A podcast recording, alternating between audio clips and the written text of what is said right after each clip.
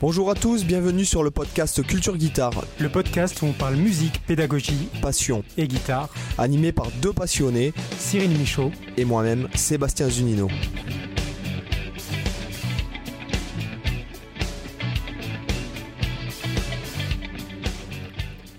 Hola chicos, euh, ¿qué tal? Ah, Kétal, Kétal. Ah bah là, euh, écoute, euh, gros soleil là. Je suis à côté de la fenêtre, j'ai le soleil en pleine tronche, c'est super agréable. Ah, ça y est, moi aussi, j'ai eu la tempête hier soir, mais euh, c'est tout Ouais. est rentré dans l'ordre. Ah, pour les gens, pour une fois, on enregistre tôt le matin, donc c'est vrai qu'on a.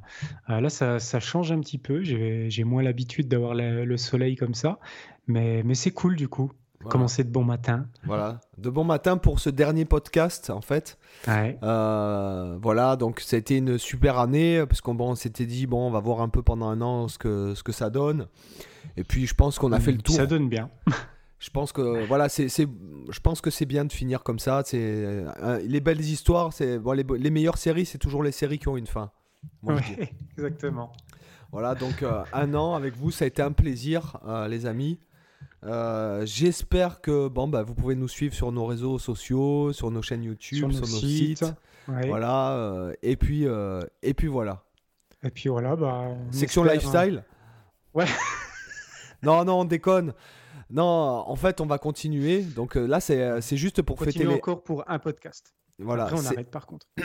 ça fait un an qu'on a lancé le podcast et bon, je sais qu'on en a beaucoup parlé, on, on l'a beaucoup mentionné dans dans les précédents podcasts, mais c'est vrai que lorsqu'on a lancé le podcast, euh, vu le format et tout, on s'attendait pas forcément à ce qu'il y ait autant de gens qui écoutent. hein. Moi, je me suis dit bon, si on fait une centaine de streams par épisode, ce sera quand même pas mal. Mm. Et là, on est à voilà à, à plusieurs milliers de streams sur euh, plusieurs épisodes, donc c'est c'est quand même génial. Ouais, ouais. Voilà, donc je pense que bon, on peut continuer. euh, je- on- même malgré les digressions, je sais qu'il y a beaucoup de gens qui apprécient les digressions. euh, Oui, ça fait partie, ça fait partie du, du truc, quoi. ouais, ça fait partie du truc. On fait les choses au feeling. On n'est pas, on essaye de pas que- formater. euh, Je pense que si on faisait vraiment sans digression, en essayant de rester cadré sur le, sur le sujet, en essayant tout ça, ben, en fait, on ferait de la télé, quoi. Puis ça serait chiant. Ouais, voilà, c'est ça- ouais, voilà, c'est ça. C'est qu'après, ce qui, ce qui est sympa, c'est aussi le. Euh, bon, parce que bon, c'est vrai que je consomme pas mal de podcasts et c'est vrai que finalement, les digressions font partie du truc. Euh, On n'est pas dans un format radio, on n'est pas dans un format télé, on a. On n'a rien à vendre finalement euh, sur ouais, le. on est dans le format plaisir, là. Voilà, on est dans le format beau. plaisir, c'est partagé, c'est. Euh, La passion. et l'enjeu, l'enjeu d'être, en fait, de, de- il y a aussi l'enjeu de se tenir un calendrier, même si on a sauté des semaines, Oui, c'est vrai. euh, notamment pendant les, pendant les, bon, je sais qu'on a sauté euh, deux, trois épisodes à Noël Ouais. dernier, ainsi Après, on était quand même globalement assez régulier, hein, je trouve, sur, sur l'année. On a peu, peu raté quand même de, euh, on a, ra- d'épisodes. On a raté réellement, on a dû rater puisque, en fait, en réalité, aujourd'hui, c'est l'épisode numéro 43 Ouais. qui est publié. Donc euh, on a rela- enfin on a Ouais. rela- enfin on a perdu 9 semaines quoi. hein, euh, C'est ça. En gros. Ouais. Sachant qu'il y a eu Noël. Ouais, et puis les euh, vacances. Les vacances, euh, voilà, c'est ça, Mm. les vacances d'été. Et puis bon, c'est pas plus mal puisque les autres épisodes ont continué à tourner pendant ce temps-là. Donc Oui. ça, voilà. Le tout, c'est de pas se prendre la tête. Euh, voilà. Et puis c'est vrai que les podcasts que j'écoute, euh, c'est- pas forcément, ils sont pas aussi réguliers que ça, quoi. Voilà. Et Mm. Je sais qu'il y a des, il y a plein de trucs euh, et que tu as tendance à, Ah, puis, quand- à les réécouter. C'est vrai que pour nous, c'est c'est aussi sympa, je trouve, d'avoir cette régularité, parce que bon, on en parle souvent, mais du coup, ça, ça, ça fait progresser, ça fait, ça fait aussi euh, euh, réfléchir, tu à chaque fois, parce qu'on voilà, on parle d'un sujet, on y réfléchit, on, euh, enfin, on, y on, on, on, essaye de de voir un petit peu, tu vois, les approches de, de chacun. Enfin, en tout cas, c'est stimulant, tu vois, c'est ça qui est intéressant. Et du coup, le fait que ce soit régulier, bah, c'est un peu comme quand tu pratiques, quand tu t'entraînes, etc. C'est un peu la même logique, quoi. Ça te, ça te tire vers le haut, quoi. C'est un peu comme le principe du mastermind. Euh, puisque bon après Oui, voilà, c'est vrai que je fais des masterminds réguliers c'est vrai ce qu'on disait même le fait de s'appeler une fois par semaine de faire un mastermind Mmh. Euh, ça ça t'oblige dans la semaine à dire ah oui, il faudra qu'on parle de ça. Ah oui, il a regardé ci, ah, il m'a montré ci. Tu vois, ça permet de. Voilà, surtout dans cette ère, euh, bon, avec les confinements, cette ère du numérique, etc. C'est vrai que d'un point de vue, après, animateur, euh, c'est intéressant, quoi. Voilà. Bah, ça t'oblige à avancer pour pas te dire euh, dans une semaine, ah bah merde, j'aurais l'air con, j'ai rien foutu. Euh, du coup, pour pas avoir l'air con devant les autres, tu dis ok, bah, je bosse pour avoir quelque chose à, montrer ou pour pouvoir dire que j'ai fait quelque chose. Que, que sinon, tu tout seul dans ton coin, tu peux vite avoir tendance à procrastiner.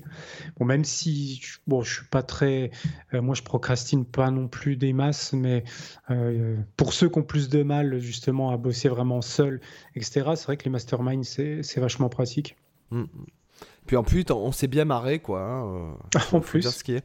Il y, a certains fous rires que des fois j'y repense, des fois tout seul, je rigole tout seul, quoi. tu m'étonnes. Ah, je, pense, qu'on a, on, a bien souillé aussi Malmsteen pendant toute cette année et j'espère qu'on continuera encore pendant toute l'année à venir. Souillé, quoi. Oh, putain. Non, parce que après, c'est aussi. De Attends, mais avec respect. Avec respect. C'est de l'affection, quoi. voilà, C'est aussi de l'affection. Euh, c'est un peu comme quand tu. tu euh, euh, tu charries un pote ou. oui, voilà, c'est ça. C'est plus ou moins. Ouais, c'est affectueux, je dirais, parce que bon. Voilà. Voilà. Sachant que. Euh, si, tu nous écoutes, on t'embrasse. Si, jamais il était en face de nous, euh, je crois qu'on euh, on ferait pas les malins, quoi. De voilà, ça. De peur de se prendre un, coup de talon de, Santiago dans la, dans la bouche, quoi. donc, je pense que ce qui pourrait être intéressant, donc, c'est de dire bon qu'on va continuer, voilà. Donc, il n'y a, a, pas de. Alors, c'est vrai que j'avais pensé peut-être à. On avait pensé à faire un site, on avait pensé à créer un. et peut-être écrire un livre ou faire une chaîne YouTube mmh. en commun. Et au final, bon, c'est vrai que les emplois du temps, euh, déjà pour, pour euh, arriver à faire le podcast, euh, à nous deux, c'est déjà des fois difficile de se caler. voilà. Mm. après, il y a le fait aussi de l'inviter. Donc souvent, il faut savoir qu'à chaque fois, c'est très dur de, de, de, faire télescoper, si je puis me permettre. tous les plannings. Tous les plannings. Et euh, donc voilà, pour l'instant on sait pas trop. On s'était dit de faire une chaîne YouTube, donc de, de, de, de faire ça, parce qu'il faut savoir, enfin il faut que vous sachiez euh, qu'avec Cyril on ne s'est jamais rencontré. Euh, voilà. Mm.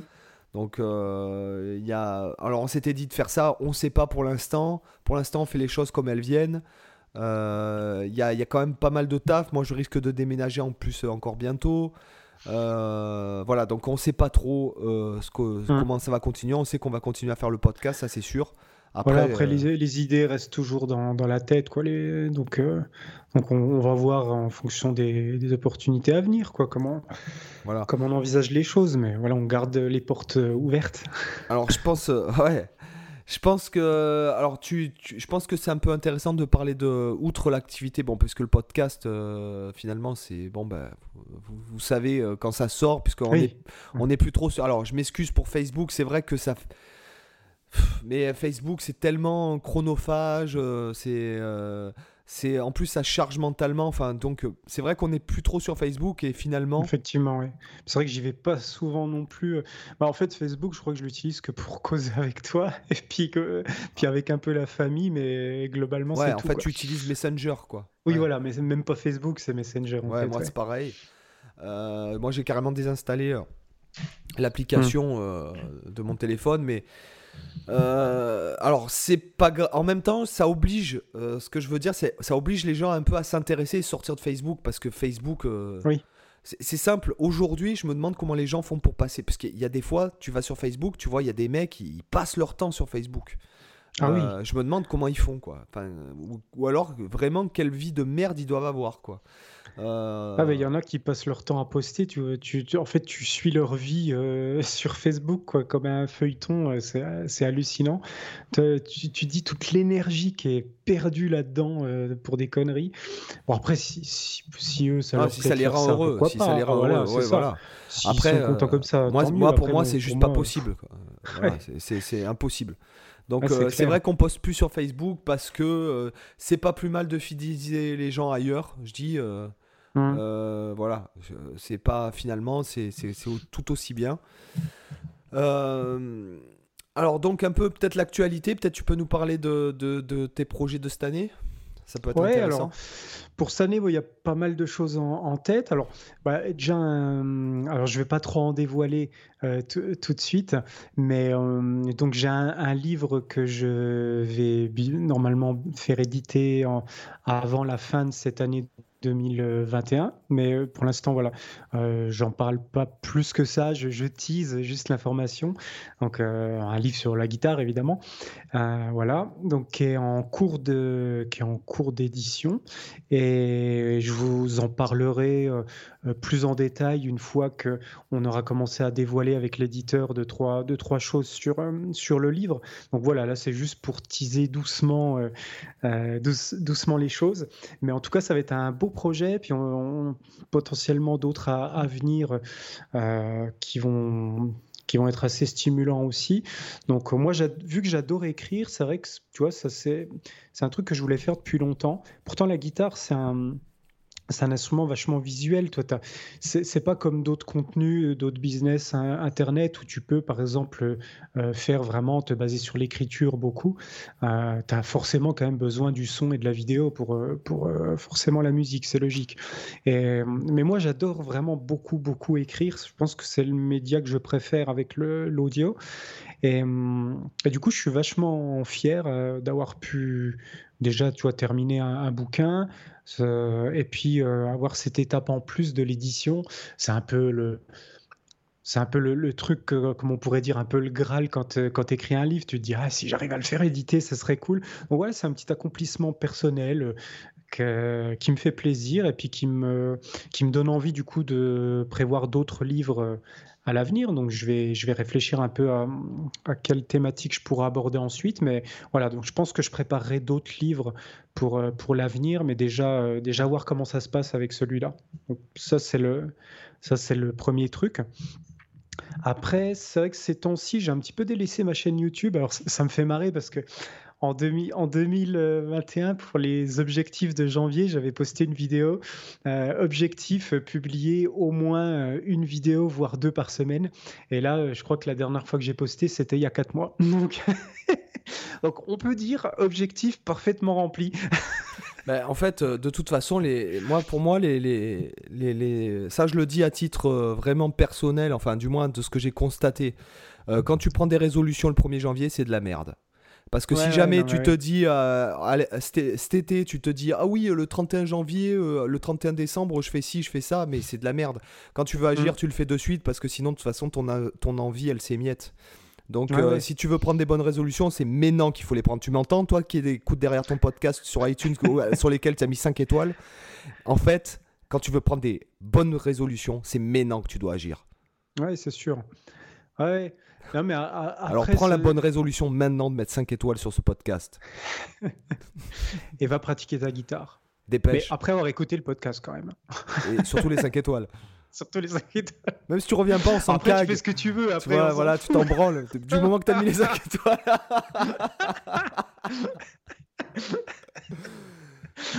c'est bon ça. Euh... Et du, coup, euh, ouais, voilà, tu vois, le, ça fait, j'ai eu pas mal d'inactivité sur la, sur la chaîne YouTube, même si ma dernière vidéo a bien marché. Euh, mais après, voilà, pour tout un tas de raisons, il faut, savoir que j'ai des autres chaînes YouTube en sous-marin, un peu comme toi, euh, Seb, et du coup, c'est vrai que je me suis beaucoup consacré à, bah, notamment, j'ai une chaîne de backing track, bah, je, peux en, je peux en parler un petit peu. parce que j'ai mis pas mal d'énergie dessus cette année. Donc, c'est ma chaîne Ambient Backing Track. Donc pour ceux qui, ne la connaissent pas, vous pouvez aller jeter un œil, c'est des ou une oreille surtout. C'est en fait des, backing tracks pour s'entraîner à l'improvisation, voire même pourquoi pas à la composition. Mais voilà, ciblé d'une manière vraiment précise, c'est-à-dire c'est des, des pistes qui font toutes 25 minutes, donc relativement longues, et qui sont toutes basées sur des drones. Alors pour ceux qui savent pas ce que c'est un drone, c'est en gros, euh, bon, imaginez vous vous tenez la même note pendant 20 minutes. Voilà, c'est le principe basique d'un drone. Euh, sauf que, donc moi en fait j'ai fait cette chaîne-là à l'origine, c'était même pour moi parce que c'est vrai que quand je voulais euh, improviser ou composer ou chercher, voilà, ou bosser sur un truc, je cherchais souvent des backing tracks. Mais le problème des, des backing tracks, il y en a plein qui sont de super bonne qualité, mais par rapport à mes besoins à moi, c'était toujours souvent à la fois trop court et trop connoté dans un genre. C'est-à-dire que euh, moi, par exemple, tu vois, je compose pas de blues, je compose pas d'un style rock, dans un. Enfin, je, je suis pas dans le je compose plus trop dans les styles euh, classiques, etc. Et du coup, dès que je me mettais une backing track dans une tonalité qui m'intéressait, bah, du coup, tu as tout de suite la connotation, tu vois, backing track rock ou funk ou blues ou je sais pas quoi. Et, et du coup, ça correspondait pas bien, ça m'influençait justement à, à créer des lignes mélodiques dans ce style-là, alors que c'est pas ce que je voulais. Donc, j'étais pas trop satisfait de ce point de vue-là. Après, quand j'ai besoin, du coup, de juste improviser dans ces styles, euh, là, ça, ça pose pas de souci. Mais en tout cas, pour la compo, ça me posait problème. Et souvent, elles étaient aussi assez courtes. Euh, c'est-à-dire, quand je dis court, c'est moins de 10 minutes, tu vois. Tu en as, des fois, elles font 5-6 minutes. Et en fait, j'étais tout le temps en train de, euh, de, de, bosser. Puis après, merde, il faut, elle vient de se terminer, il faut que je la remette au début. Et puis, en fait, toutes les 5 minutes, obligé de la remettre au début. Et ça me saoulait parce que ça te casse à chaque fois dans ton, dans ton truc. Alors j'aurais pu télécharger l'audio de la vidéo et le mettre en boucle dans Reaper ou autre, me faire une boucle pour pouvoir m'embêter, mais bon, c'est pénible. Donc je me suis dit, bah écoute, je vais me faire mes propres drones. Et du coup, j'ai choisi justement les drones parce que comme ça, ils peuvent être relativement neutres, entre guillemets, hein, parce que rien n'est jamais neutre, mais ils peuvent être relativement neutres en termes de style. Ils peuvent être longs, même la durée que, la, durée que je souhaite dans l'absolu. Et comme ça, ça me permet vraiment de me dire, allez, tiens, là, je me balance un drone en sol dièse, et puis comme ça, euh, j'explore tous les modes que j'ai envie en sol dièse, euh, toutes, les, toutes les progressions d'accords que j'ai envie en sol dièse, etc. Donc en fait, c'est pour ça que j'ai fait cette chaîne-là, parce que je me suis dit que ça pouvait aussi servir à d'autres. Et visiblement, c'est le cas. Ce qui est pas mal, c'est que je vois euh, beaucoup de commentaires de. Toi, le, dernier que j'ai eu, c'est par exemple quelqu'un qui a improvisé avec un DJ Ridou sur, euh, sur mes backing tracks, mais j'ai eu, je pense, quasiment tous les instruments qui sont passés. Bon, guitare, évidemment, basse, euh, même des, des, chanteurs, par exemple, j'ai eu de la, des batteurs, du shakuhachi, la, une flûte, alors je sais plus si c'est chinois ou japonais, le shakuhachi, c'est une flûte en tout cas. J'en ai eu qui jouait du oud, l'instrument arabe, là, qui est, mmh. qui est magnifique, du banjo, du, je sais plus puisque que j'ai eu d'autres. Bah, après, les instruments classiques, violon, violoncelle, flûte, euh, enfin bref, tu vois, des tas euh, d'instruments, euh, des, des, claviéristes, pour les, violons et les violoncelles, pour travailler leur justesse, c'est idéal, quoi. Ouais, c'est pas mal, effectivement, ça, ouais.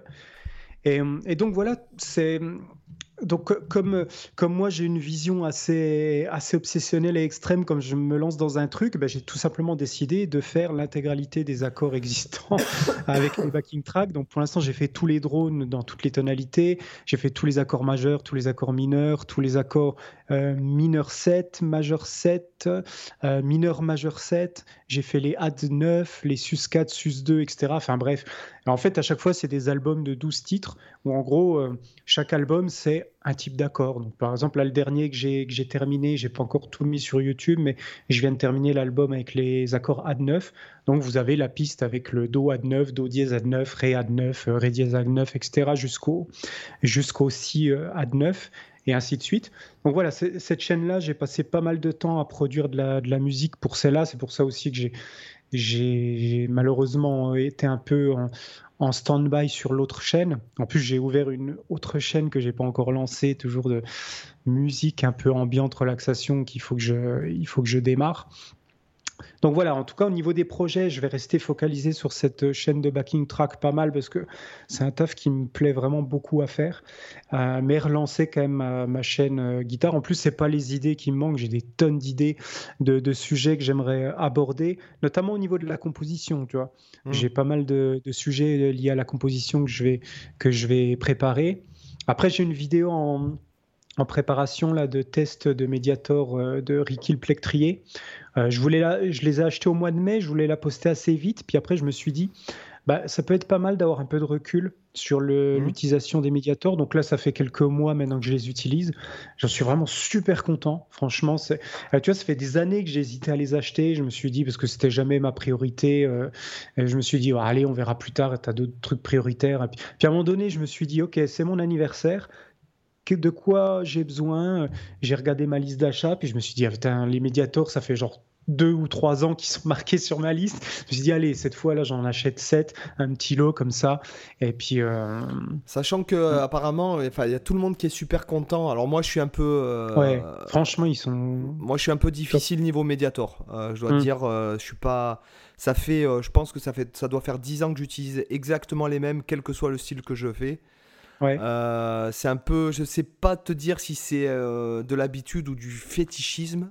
Voilà. Ouais. Tant que ça marche, euh, après, on s'en fout. Hein. Ouais, voilà. Après, c'est vrai que tous les gens que je connais qui ont pris ces médiators, ils en sont super contents. Et c'est vrai que j'ai eu l'occasion d'en essayer chez Nîmes. Ouais. puisque euh, je connais bien Nîmes, pour ceux qui ne le connaissent pas. Hum. Qui a une chaîne YouTube aussi qui est assez présent, qui fait partie du United Guitar, tout ça. Euh, et bon, et je l'ai invité, Ricky, à venir sur le, sur le podcast, mais je pense qu'il est un peu timide. Donc, Ouais, je euh, lui avais proposé de faire une. Je voulais l'interviewer aussi par rapport à ses médiators. Il m'a, dit justement qu'il n'est pas trop à l'aise dans l'exercice d'interview, donc euh, il, a, il a décliné. Euh, après, il est, il est vraiment très très sympa. J'ai ah pu bah discuter, échanger un peu avec lui sur Messenger. Franchement, en plus, moi, tu vois, je, je dis j'en ai commandé 7. En fait, c'est une bêtise, c'est que j'en ai commandé. J'en avais commandé euh, exactement 3, 4, 5, puis il m'en a, il m'en a offert euh, deux en plus, euh, comme ça. Donc je me retrouve avec 7 médiators, donc c'est plutôt, plutôt sympa. Et c'est vrai que moi j'ai commandé, bon je ne vais pas faire le test là dans le podcast parce que ce sera le sujet de ma vidéo, mais en tout cas rapidement, au début ça fait longtemps que je voulais acheter des médiators en, en métal. Et au départ je voulais acheter des médiators du Hmm. ou Duguin, je sais pas comment ça se prononce, peut-être Duguin parce que c'est un français. Et, euh, du coup, finalement, bon, j'ai acheté ceux de chez mais je pense que j'achèterai aussi ceux de Duguin euh, histoire de, tester. Mais j'avais pris donc un médiator en, en, métal, euh, alors bronze, laiton et acier, et aussi titane. Donc c'est vrai qu'ils sont, franchement super agréables. J'ai aussi acheté son gros euh, en acryssuire, le, le, mastodonte qui fait, euh, je crois, 5 mm d'épaisseur, euh, vraiment assez, assez imposant. Ça peut même faire peur, mais en fait c'est super agréable. Et c'est vrai que depuis que je les ai, j'ai jamais retouché mes, mes Dunlop de mm noirs là, que j'utilise depuis. Euh, non, non, j'ai jamais utilisé les Jazz 3. Non, c'est les classiques euh, Dunlop que tu trouves partout, quoi, tu sais, avec l'espèce de, de, crocodile là-dessus en, 2 mm. Moi, c'est quoi que j'utilise? Attends, parce que je me souviens jamais, puisque en fait, je, les... je prends ceux qui sont rose pastel, donc en plus, c'est pratique pour hmm. lorsque tu les perds. Tu m'étonnes. Euh, c'est vrai que moi, moi les je suis à 0,71 euh, Dunlop, donc la tortue. Hein. ouais, c'est ça. Euh, Dunlop USA, 0,71. Hmm. Voilà. Et en fait, moi, c'est en même temps rigide, en même temps rigide et en même temps souple. Voilà. Oui, oui. Ce qui est parfait. Ah, c'est vrai que moi, j'aime bien les médiators bien, bien costauds, bien, bien rigides. Et. Hum, et là, en fait, je suis vachement surpris, tu vois, par les médiators en acier. Euh, au début, le seul truc que j'avais peur, c'est qu'il soit un peu lourd, tu vois, en termes de, poids. Parce que, bon, mine de rien, un médiator, ça pèse pas non plus des tonnes, mais, mais ça peut quand même avoir une influence. Le poids, même si c'est léger, ça peut quand même t'influencer. Et en fait, je me rends compte d'un truc qui est génial, c'est que ça me donne une espèce d'inertie dans le geste euh, ce léger poids, tu vois, qui accentue un peu l'effet de gravité, notamment quand tu fais les coups vers le bas. Mm. Je trouve le geste beaucoup plus agréable, beaucoup plus euh, smooth, tu vois. Euh, et mm, du coup, c'est un super plaisir de jouer avec. Et notamment, je crois que actuellement, mon médiator préféré de tous, c'est le médiator en, acier. c'est vrai, c'est le médiator en acier. Pourtant, ça, c'est là, je les, je les sous-pèse là. Je crois que c'est un de ceux qui pèse le plus. Euh, mais non, à peine moins que celui en bronze ou le, que celui en bronze. Mais en tout cas, il est, voilà, il est super agréable au toucher. En fait, tu as l'impression de, c'est comme si tu grattais dans du beurre. Quoi. Ça, le contact avec les cordes est super agréable. Puis euh, je te parle pas du côté inusable. Quoi. Là, là j'en ai jusqu'à ma mort pour user les quatre médiators en métal, là, franchement. Et en plus, ils sont super beaux. Enfin, voilà, c'est sûr que ça te coûte plus cher que le médiator à 50 centimes que tu trouves en magasin de musique. Mais, mais voilà, après, j'avais envie de me faire plaisir. Et franchement, je regrette pas. J'en reprendrai avec plaisir de Cherokee. Euh, voilà, donc donc voilà, en tout cas, ça, sera le sujet de ma, prochaine vidéo. Donc je vais me relancer là-dessus. C'est vrai que je vais, me relancer aussi à faire un petit peu de, contenu euh, pédago. Donc euh, là, sur mon, je suis en train de préparer deux trois choses sur mon site, notamment des contenus sur les triades, sur euh, les, tout ce qui est enchaînement d'accords, peut-être une formation sur la composition. Mais tu vois, par exemple, là, cette année, j'ai décidé d'évoluer les choses un peu différemment. je me rends compte que le, le, le, format formation me saoule un peu. Je pense qu'il m'a toujours un peu saoulé parce que c'est peut-être pas forcément ma façon de, voir les choses. Euh, en fait, je suis trop perfectionniste pour, pour euh, l'aspect formation, dans, dans, le sens où à chaque fois que je me dis, allez tiens, je vais me lancer, je vais faire une petite formation courte. Euh, genre je me dis, je prends un sujet, je fais une petite formation, allez une heure, une heure et demie, un petit truc, tu vois, léger mais, mais complet. Ben, ça marche pas parce qu'en fait, je me dis, si j'aborde ce sujet, ah, il faut que je parle de tel autre truc, de tel autre truc, de tel autre truc. Et en fait, tu finis par faire une montagne. C'est ce qui m'est arrivé sur les formations que je prépare en ce moment. Euh, genre les triades, je voulais faire un truc simple. Je commençais à avoir une usine à gaz. La formation que je. Là, j'avais fait une formation spéciale débutant. C'est vraiment la, seule formation débutant que, que j'ai créée jusque-là. Euh, une formation pour apprendre les, ces 24 premiers accords majeurs mineurs. Et, euh, et du coup, tu vois, je me suis dit, ça va être une formation vraiment ultra légère parce qu'il n'y a, a, pas besoin d'aller trop dans. de faire un truc qui dure 4-5 heures pour un contenu comme ça. Euh, mais tu vois, quand j'ai commencé à faire la formation, je me dis, bah, ok, si tu parles de ça, tu es obligé à un moment donné de prévoir un contenu sur les barrés, forcément. Puis à un moment donné, tu es obligé aussi de dire, OK, c'est des débutants, mais alors si c'est des débutants, il faut quand même que j'explique un minimum ce que c'est qu'un accord. Et puis euh, un peu ce que c'est. Du coup, si j'explique ce que c'est qu'un accord, je vais parler des intervalles. Donc il faut forcément que je dise un petit peu qu'est-ce que qu'est-ce que c'est le concept d'intervalle et comment ça fonctionne. Mmh. Et puis si je parle des accords, il bah, faut un minimum que je parle des accords majeurs, mineurs, euh, augmenter, diminuer au moins la base pour comprendre les différences, etc. Puis au final, je me suis retrouvé à rajouter complètement un théorique en plus de formation pour aborder tous ces trucs-là. Parce que voilà, c'est t'es obligé. En fait, je me rends compte qu'à chaque fois que je fais une formation, c'est le même truc et ça commence à me saouler.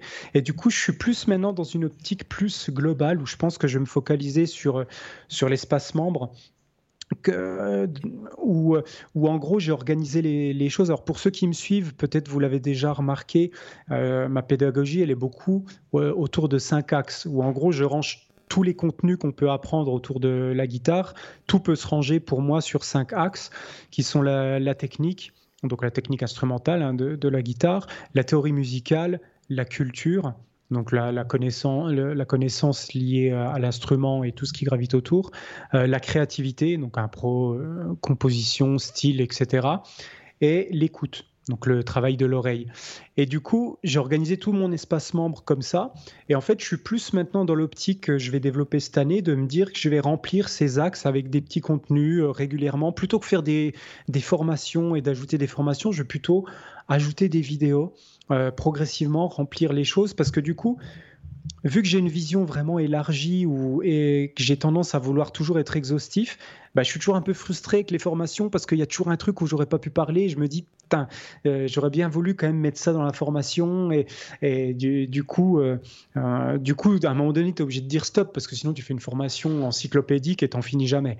Donc, je préfère du coup partir sur cette approche où je me dis, je vais faire un gros espace membre où il y a, où il y a tout d'accessible avec toutes ces vidéos qui vont se compléter et s'enrichir mutuellement petit à petit, ce qui me permet de pas être dans le côté frustrant de, dire que tu as oublié de parler quelque chose. Alors, je pense pas que je vais arrêter complètement les formations, parce j'en ferai sûrement quand même encore quelques-unes.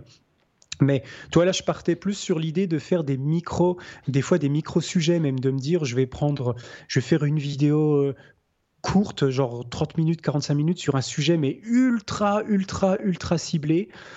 Euh, et par exemple, euh, euh, mettre ça en vente à l'unité, juste la vidéo, pas très cher, tu vois, comme ça. Mais je pense que c'est un format qui me parle le plus, où je me sens mieux avec. Donc, pour un, peu l'évolution de mes projets en, termes de formation cette année, je pense que ça va s'orienter comme ça, tu vois. C'est pas mal, quoi. C'est bien, de, en tout cas, de trouver sa voie, quoi. Enfin, de trouver ce qui te convient. je Vais, on, va tester, mais je pense pas me tromper. Je pense que là, ça, ça va bien me correspondre et ça, ça devrait être efficace, quoi.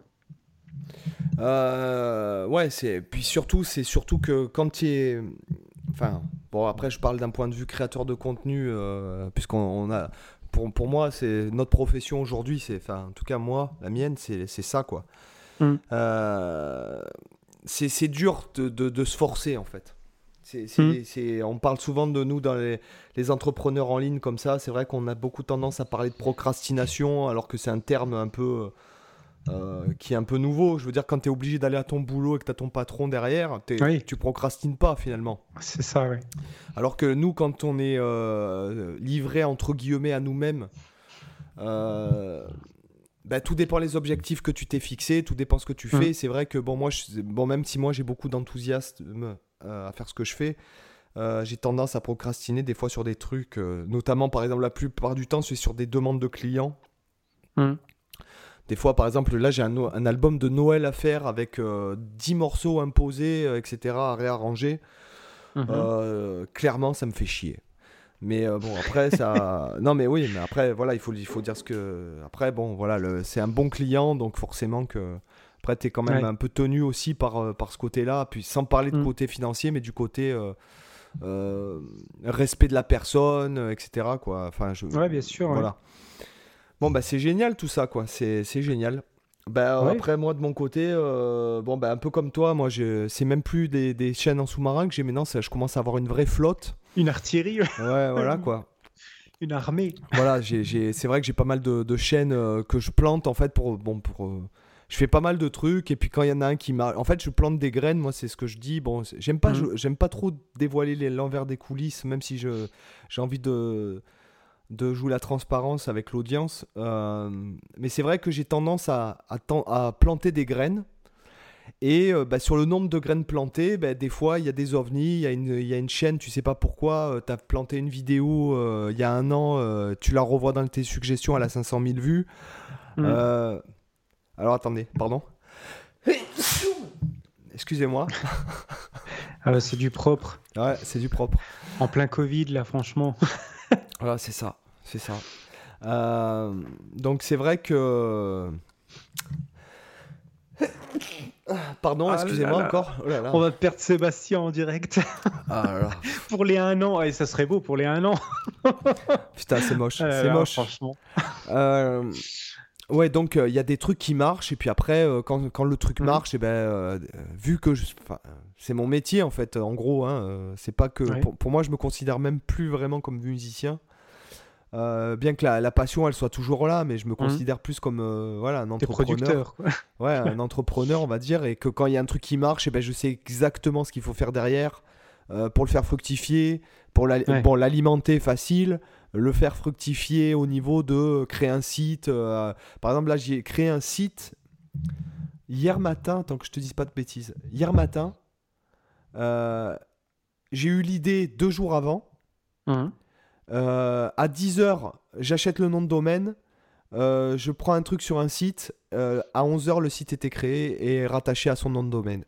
Donc en hmm. fait, aujourd'hui, si tu veux, j'ai quand même cette capacité d'autonomie en fait, qui fait que j'arrive à créer des trucs comme ça. Et puis je sais exactement comment faire référencer le site. Je sais comment lui lier des trucs de machin des boutiques. Je sais contacter des partenaires pour dire ah ben vous voulez pas faire de l'affiliation, patin coup fin. Donc les mecs qui passent par, sur mon site euh, s'il y a un lien affilié, qu'ils achètent un produit, moi je touche une commission. Enfin, ce que je veux dire, c'est que c'est un business. C'est pas du. Euh, c'est sûr. C'est pas. Ce que je veux dire, c'est pas négatif. Et quelque mm. part, euh, pour les gens qui diraient oui, l'argent, machin truc, c'est pas pour mener la grande vie, c'est juste pour assurer mes arrières, comme tu, tu mm. dirais. Bon, bah, je, capitalise sur une assurance vie ou, ou j'achète des appartements pour les louer. vu que bon, j'ai déjà eu des appartes. Euh, ça m'a saoulé, c'est pas pour moi. Les recherches d'appart, les rénovations, hum. la gestion des locataires avec l'agence Patin Couffin, du temps. Euh, hum. la comptabilité de tout ça. Ah oui, il y a toujours un truc qui va pas, machin. Bon, il faut que j'appelle le mec pour aller rénover le truc. Bon, ça me, ça me saoule. Je préfère hum. euh, créer plein de, de, de, je, préfère faire des choses qui me rapportent petit, voilà, mais quand même plus qu'un loyer après impôt, hein, il faut dire ce qui est. Euh, mm. Et euh, faire fructifier plein de petits trucs comme ça, euh, qui grossissent plus ou moins, qui fluctuent. par exemple, il y a des trucs qui, fluctuent, qui marchent très bien l'hiver, qui marchent pas l'été. Vice versa, il y a des mm. trucs qui marchent l'été, qui marchent pas l'hiver.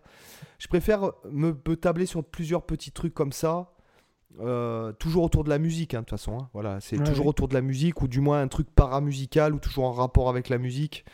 de près ou de loin. Mm. Mais voilà, je préfère faire ça, en tout cas moi, pour moi, plutôt que par exemple d'investir dans l'immobilier ou de trader en bourse. Euh, sais pas pour moi. Enfin, il faut être, il faut être posé dans sa tête pour être successful dans le trading. Mm. Il faut être posé. Moi, je suis beaucoup trop excité, impulsif. Euh, pour, pour, ça. Oui, après, c'est que, faut que c'est ce qu'on dit souvent, il faut se connaître soi-même pour euh, savoir justement où aller. C'est ça qui est beau, c'est que de toute façon, tu as des opportunités pour, pour tous les types de personnalités. Pour, euh, si un truc n'est pas pour toi, bah, au pire, c'est pas grave parce qu'il y en a des milliers d'autres qui sont sûrement pour toi et où tu peux réussir aussi bien. Donc, c'est ça qui est intéressant puis qui est excitant quoi, dans le monde de l'entrepreneuriat. Et après, aussi, ce sont aussi les rencontres. Je te donne l'exemple dans le. Si jamais, par exemple, ton voisin euh, tu te lis d'amitié avec un mec qui est trader professionnel, hmm. forcément que les... si jamais tu le côtoies pendant 2-3 ans, tu vas t'y mettre aussi, il va te donner des astuces, il va, il va y avoir un côté pédagogique qui fait que peut-être toi, euh, tu vas appréhender la chose de telle ou telle façon. Pareil pour l'immobilier, si, euh, si ton voisin de palier, tu deviens pote avec un mec qui a un parc immobilier depuis 1000 appartements, Mm. Euh, tu forcément que ta vision des choses est différente. Et c'est comme moi. Le mec que j'ai rencontré euh, bon moi j'ai eu la chance de rencontrer euh, il y a à peu près un an un entrepreneur extrêmement successful qui avait en gros dans son dans sa société il y avait lui un avocat spécialiste de son domaine et en fait une quinzaine de modérateurs mm. dispersés dans le monde entier bon le gars il faisait plus de 8 millions d'euros à lui tout seul quoi par an ouais. Et euh, bon, vu comme il parlait, vu les sujets qu'il employait et tout, c'était pas du mytho. Après, il m'a pas sorti euh, sa, sa, black card, euh, il m'a mm. pas sorti ses comptes, machin. Je veux dire, c'est que le mec, tu voyais qu'il savait bien de quoi il parlait, et puis tu voyais qu'il y avait aussi une attitude qui. Bon, enfin, ce que je veux te dire, c'est que tu sais que c'est possible. Et le mec était en short claquette, hein. je veux dire, il était vraiment pas habillé. c'était pas du tout. on n'était pas du tout dans, la, dans le show-off, quoi. Mm. Donc c'est vrai qu'il y a, ça dépend aussi beaucoup de rencontres. Si un jour je me je rencontre par exemple, je sais pas moi, euh, euh, après la vie de choisie, hein, moi c'est ce que je dis souvent, hein, c'est que la vie de choisie, si, si à un moment donné dans ta vie tu rencontres la, une personne qui peut, tu peux rencontrer une personne qui te fait changer complètement de, euh, de, de, de, de, chemin, de, chemin quoi. Voilà. Mmh. Donc voilà, il y a tous ces projets là, ces, trucs là que je cultive un peu, on va dire, puisque j'aime bien ce, Donc je plante des graines et puis quand il y en a une mhm. qui germe, je, l'arrose et je, mets de l'engrais. Euh, et puis après, bon voilà, pour ce qui est vraiment euh, entre guillemets euh, pour vous qui écoutez, donc sur ma chaîne principale. qui s'est transformée en chaîne de backing track finalement au fil des années. bon, bah, je vais continuer à poster du backing track. Alors, je sais pas quel rythme. voilà. Après, c'est vrai que cette année, j'ai envie de reprendre un vlog pas forcément journalier parce que j'en sais rien en fait. Je, pour l'instant, on est le 1er mhm. septembre, je m'étais dit de me décider. C'est le fait de pas prendre de décision, c'est déjà une mauvaise décision. Mais euh, c'est vrai que voilà, j'ai du mal à me à m'organiser un petit peu. Enfin, pas à m'organiser parce que j'ai du mal à trouver le temps de faire tout ce que j'ai envie de faire d'un point de vue professionnel déjà. Et après, mhm. ce qui est priorité, ce sont les commandes pour moi. Donc euh, voilà, c'est quand il y a une personne qui m'appelle et qui me demande tel ou tel truc et qui me met une deadline si je lui dis oui, je suis obligé de, de me tenir à. oui, là c'est sûr, tu as, forcément une contrainte différente que, que de te dire là je dois faire une vidéo YouTube, tu peux potentiellement faire quand tu veux, quoi. C'est pas la même chose, effectivement. Et, ce qui me gêne aussi, parce qu'il y a pas mal de gens qui, qui, me, qui me reprochent de ne pas reprendre un vlog journalier, même euh, simplement pour le fait de. Tu sais, il y a les gens, ils t'aiment bien, c'est leur petit moment, tu vois. Euh, oui. Euh, et finalement, ils t'essayes de. Bon, enfin, il faut quand même que tu t'essayes de faire de la qualité, mais ce que je veux dire, c'est qu'ils s'en foutent de ce que tu proposes finalement. C'est qu'eux, ils sont contents de te voir. Euh. Mm. Euh, il y a ce problème d'algorithme aujourd'hui YouTube qui, qui. Alors, quand j'ai commencé, effectivement, ça a fait levier le fait de poster une vidéo tous les jours. Euh, sur mon premier vlog, il y a je sais plus quelle année, en 2000, j'ai commencé en 2016, il me semble, YouTube. Donc la première année que j'ai fait ça, ça a vachement fait levier sur l'audience. Et maintenant, je pense que c'est pas forcément aussi bénéfique de poster beaucoup. Je pense mhm. qu'il vaut mieux poster une fois toutes les semaines, deux fois par semaine, ou une fois toutes les deux semaines, ou une fois par mois, par exemple. Mhm. Pour ce qui est de, la mise en avant des vidéos, parce que si jamais tu commences à t'envoyer comme un malade dans une vidéo par jour et qu'en fait euh, les, les, les, gens n'ont pas ta vidéo, même tes abonnés, parce que quand tu publies trop, en fait, même les abonnés, ils n'ont pas ton, Il faut vraiment qu'il y ait une démarche d'enclencher la cloche, etc. De, tout ça aujourd'hui. Hein. parce qu'il y a tellement de contenus qui sont postés, si tu veux, que, que YouTube ne peut pas euh, mettre en avant tout ce qui vient d'être posté. Donc il y a forcément une sélection. Euh, dans les algorithmes, je parle parce qu'il y a beaucoup de gens qui disent oui, mais ça marche l'algorithme, si l'algorithme là. Non, mais c'est simple. Euh, si déjà tu penses comme un humain, tu peux pas comprendre l'algorithme. Hmm. Déjà. Donc il faut se détacher vis-à-vis de ça. Et, comprendre ben, que forcément, si tu as 1000 personnes qui mettent une vidéo tous les jours, l'algorithme, il peut pas mettre 1000 personnes en, va, en a, 1000 contenus d'aimer 1000 mêmes personnes tous les jours. Ouais, euh, c'est une, une, logique. Voilà. Donc après, des fois, il, en fait, ce qu'il prend l'algorithme, s'il prend une de tes vidéos, il teste, il la met en avant un petit peu. Ah bah non, elle marche pas. Donc je, voilà. après, il revient, il en prend une autre, il la met un peu en avant. Et au final, il y a que les gens qui ont les vraiment, les vraiment les fans entre guillemets, un hein, fan, euh, mmh. vraiment les gens qui te suivent. Euh, qui ont cette démarche d'enclencher la cloche, qui te, qui te suivent. Donc voilà, c'est un peu à double tranchant, quoi. Voilà, de publier tous les jours. Voilà après, c'est comme tout, il faut faire des tests, quoi. Il n'y a que comme ça que ah tu bah, sais. moi, tu sais, je les ai toi, fait, ça hein. marche. Tu vois, hmm. en 5 ans, euh, je peux Ce que je veux dire, c'est faire des tests réguliers parce que vu que, vu que les algorithmes, c'est comme l'algorithme de Google, et vu que les algorithmes changent régulièrement, se réadaptent, ce qui est valable aujourd'hui ne sera pas valable forcément dans 6 mois, dans un an, etc. Quoi. Après, il y a quand même, euh, de ce que je vois, hein, euh, tu as quand même des grandes lignes hmm. on va dire, directrice. C'est-à-dire que toi, ça, ça, nous, à notre échelle, ça nous impacte pas réellement. Par hmm. contre, les gens qui ont énormément, par exemple, des mises à jour de l'algorithme de Google, par exemple Google, puisque tout le monde utilise Google aujourd'hui, hmm. euh, ça impacte les sites qui ont des millions d'utilisateurs par jour. Une mise à jour impacte drastiquement un, gros débit de, visiteurs. Nous, euh, on est entre, bon moi sur mon site, je suis entre 200 et 1000 euh, visites par jour euh, mm. Uniques. clairement, les, mises à jour de Google ne m'impactent absolument pas, quoi. Voilà. c'est moi, c'est dans une niche, deux niches. En plus, c'est pas juste de, moi, c'est quand même pas de la, que de la guitare, c'est pas du débutant. Il y a quand même c'est une niche, deux niches, deux niches, quoi. Pas tout le monde consomme ce que je, ce que, ce que je propose. Euh, après, il y a les gens qui peuvent pas t'encadrer. Bon, ben ça, c'est comme tout. Hein. Il y a des gens, tu, tu peux pas aller rien que de voir leur gueule, ça t'énerve. Euh, il y a les gens qui te suivent de toute façon, quoi que tu, quoi que tu fasses, de toute façon, il y a des gens qui, qui, suivent ce que tu fais. Euh, même si tu fais euh, un truc à la con, hein, euh, juste un petit truc, ou qui tape ton nom, qui me disent oui, mais attends, c'est toi qui joues sur ce morceau et tout, machin. Des mecs qui ont retrouvé des trucs où, que j'avais complètement oublié que j'avais fait, ou des hmm. mecs qui m'ont crédité sur des trucs. Euh, des gens des fois qui m'envoient ça, ouais, t'as fait là-dessus. Alors en fait, ce sont les gens qui te suivent parce qu'ils t'aiment bien. Quoi que tu fasses, ils t'aiment bien. Et puis hmm. voilà. Après, pour ce qui est vraiment des, des, algorithmes, je pense que après, voilà, bon, après, il faut tester. Ouais, comme tu dis, il faut, faut, faut tester. Je sais que l'algorithme Facebook, par exemple, euh, euh, correspond pas à notre, notre secteur d'activité réellement.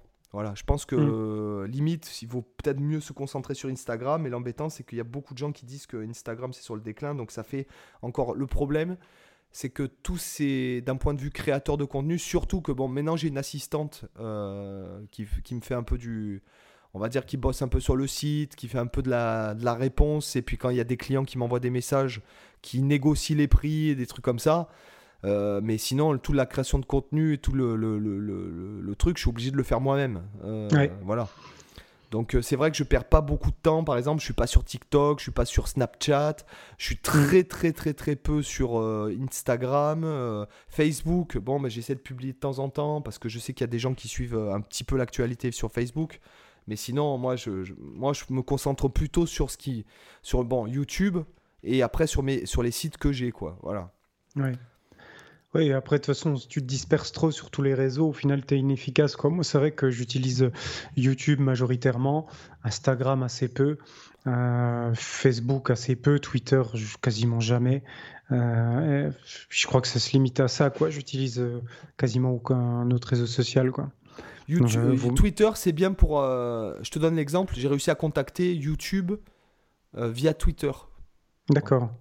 Donc beaucoup plus efficace. Euh, il y a des créateurs, notamment avec d'autres créateurs. Je sais que les gros créateurs, enfin, les gens qui sont un peu comme moi, qui sont plus dans le business professionnel, etc., sont plus. euh, si tu veux, Facebook, tu vas être en contact avec l'audience.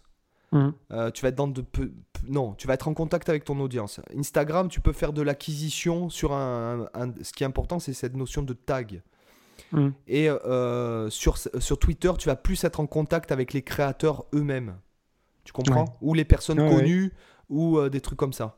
Euh, après, bon, Snapchat, TikTok, c'est clair que là, on passe en dessous de la barre des 16 ans dans la majorité des utilisateurs. Hum. Moi, je pense qu'un mec de 16 ans qui a envie de trouver ce que je propose, il me trouvera. il n'a pas besoin de TikTok ni de, de Twitter. Voilà. Oui, De- après voilà, de faut- Snapchat. faut- de toute façon, on peut pas non plus mettre l'énergie dans absolument tout, à moins d'avoir justement des assistants et déléguer les choses. Mais, mais voilà, à un moment donné, tu peux pas être partout. euh, Ou alors, faut faire que, que ça, c'est ça la difficulté, c'est de se dire, soit vraiment, je fais que ma chaîne YouTube exclusivement et rien d'autre. Et là, tu peux avoir du temps à dédier à des choses comme ça. Mais quand, quand tu es comme, euh, comme toi ou comme moi, qui faisons pas mal d'activités annexes, on n'a pas que notre chaîne YouTube, on a même plusieurs chaînes YouTube et plusieurs autres projets à côté, des sites, etc. Bah, à un moment donné, voilà, t'as- beau bosser H24. euh, D'un po- d'un point de vue professionnel, euh, je pense qu'il faut surtout capitaliser sur les sites plutôt. Euh, parce Mhm. que le site t'appartient. oui. Le nom de domaine t'appartient. C'est ton écosystème. C'est oui. ton propre écosystème, même si tu Ouais. le lis à d'autres écosystèmes. Euh, et c'est pour ça aussi que, parce que même euh, mes proches me disent, mais, mais pourquoi tu fais tout ça? Puisque ton business, ça marche et tout. Je dis, ouais, mais ça marche aujourd'hui, mais demain, on sait pas. Mhm. Euh, regarde, Ouais, cette année, par exemple, YouTube on paye, se casse la gueule un jour. euh, voilà. on paye des. Bon, je pense pas que YouTube. Je pense pas que Je YouTube. pense pas se- non plus, mais- ce YouTube se pète la gueule, mais néanmoins, regarde cette année, euh, 30% de- d'impôts aux États-Unis, quoi. Euh, tu, tu vois, tu vois ce qu'on a reçu là euh, à remplir Ouais, ouais. euh, Ah et dans tout ce que dans tout ce que tu as, par exemple, je vois pour les distributeurs, les euh, parce que j'ai un label, donc un label euh, et donc qui est distribué forcément aux États-Unis. Hum. euh, et je, à chaque fois, je dois remplir les, les, les- les dossiers fiscaux pour les États-Unis, quoi. Donc Hum. euh, ça veut dire qu'aujourd'hui, tout ce qui est consommé aux États-Unis, ben, je, je, je paye 30% d'impôts là-dessus. Mm. Donc euh, au final, tu vois, sur un euro, bah, tu t'as, alors il te reste 70 centimes aux États-Unis, tu as PayPal ou euh, les transferts qui euh, prennent une commission. Toi après derrière, tu impôts repayes, tu repayes derrière toi la TVA et tu Mm. repayes les impôts, tes impôts. Au final, sur un euro, il te reste euh, 10 centimes quoi Hum. tu vois, quand tu as, as tout fait. Donc, c'est tout ça, c'est- voilà, c'est c'est pour ça que je, je, je dis de même aux gens qui nous écoutent, qui voudraient se lancer même dans la musique et tout, de pas te lancer à corps perdu dans un projet, mais plutôt prévoir euh, plusieurs euh, cordes à ton arc. Mm. Euh, prévoit de donner des cours, prévoit de peut-être composer, prévoit de faire des concerts, prévoit de faire du studio, prévoit plusieurs groupes. Euh, au final, si tout si s'entrecroise, au final, tu t'en fous, tu appelleras quelqu'un pour te remplacer et ça fera, Mm. en plus, ça valorisera ton réseau. Donc euh, voilà, il faut pas. C'est pour ça que je, je fais beaucoup, beaucoup de trucs différents et que je me consacre pas. Parce qu'on me l'a demandé plusieurs fois, mais pourquoi tu fais pas qu'un seul truc à fond à 100% Et ouais, mais si, ça, si j'ai mis mon énergie pendant 5 ans et qu'au bout de 5 ans ça se Mm. casse la gueule, je peux pas capitaliser sur un seul truc.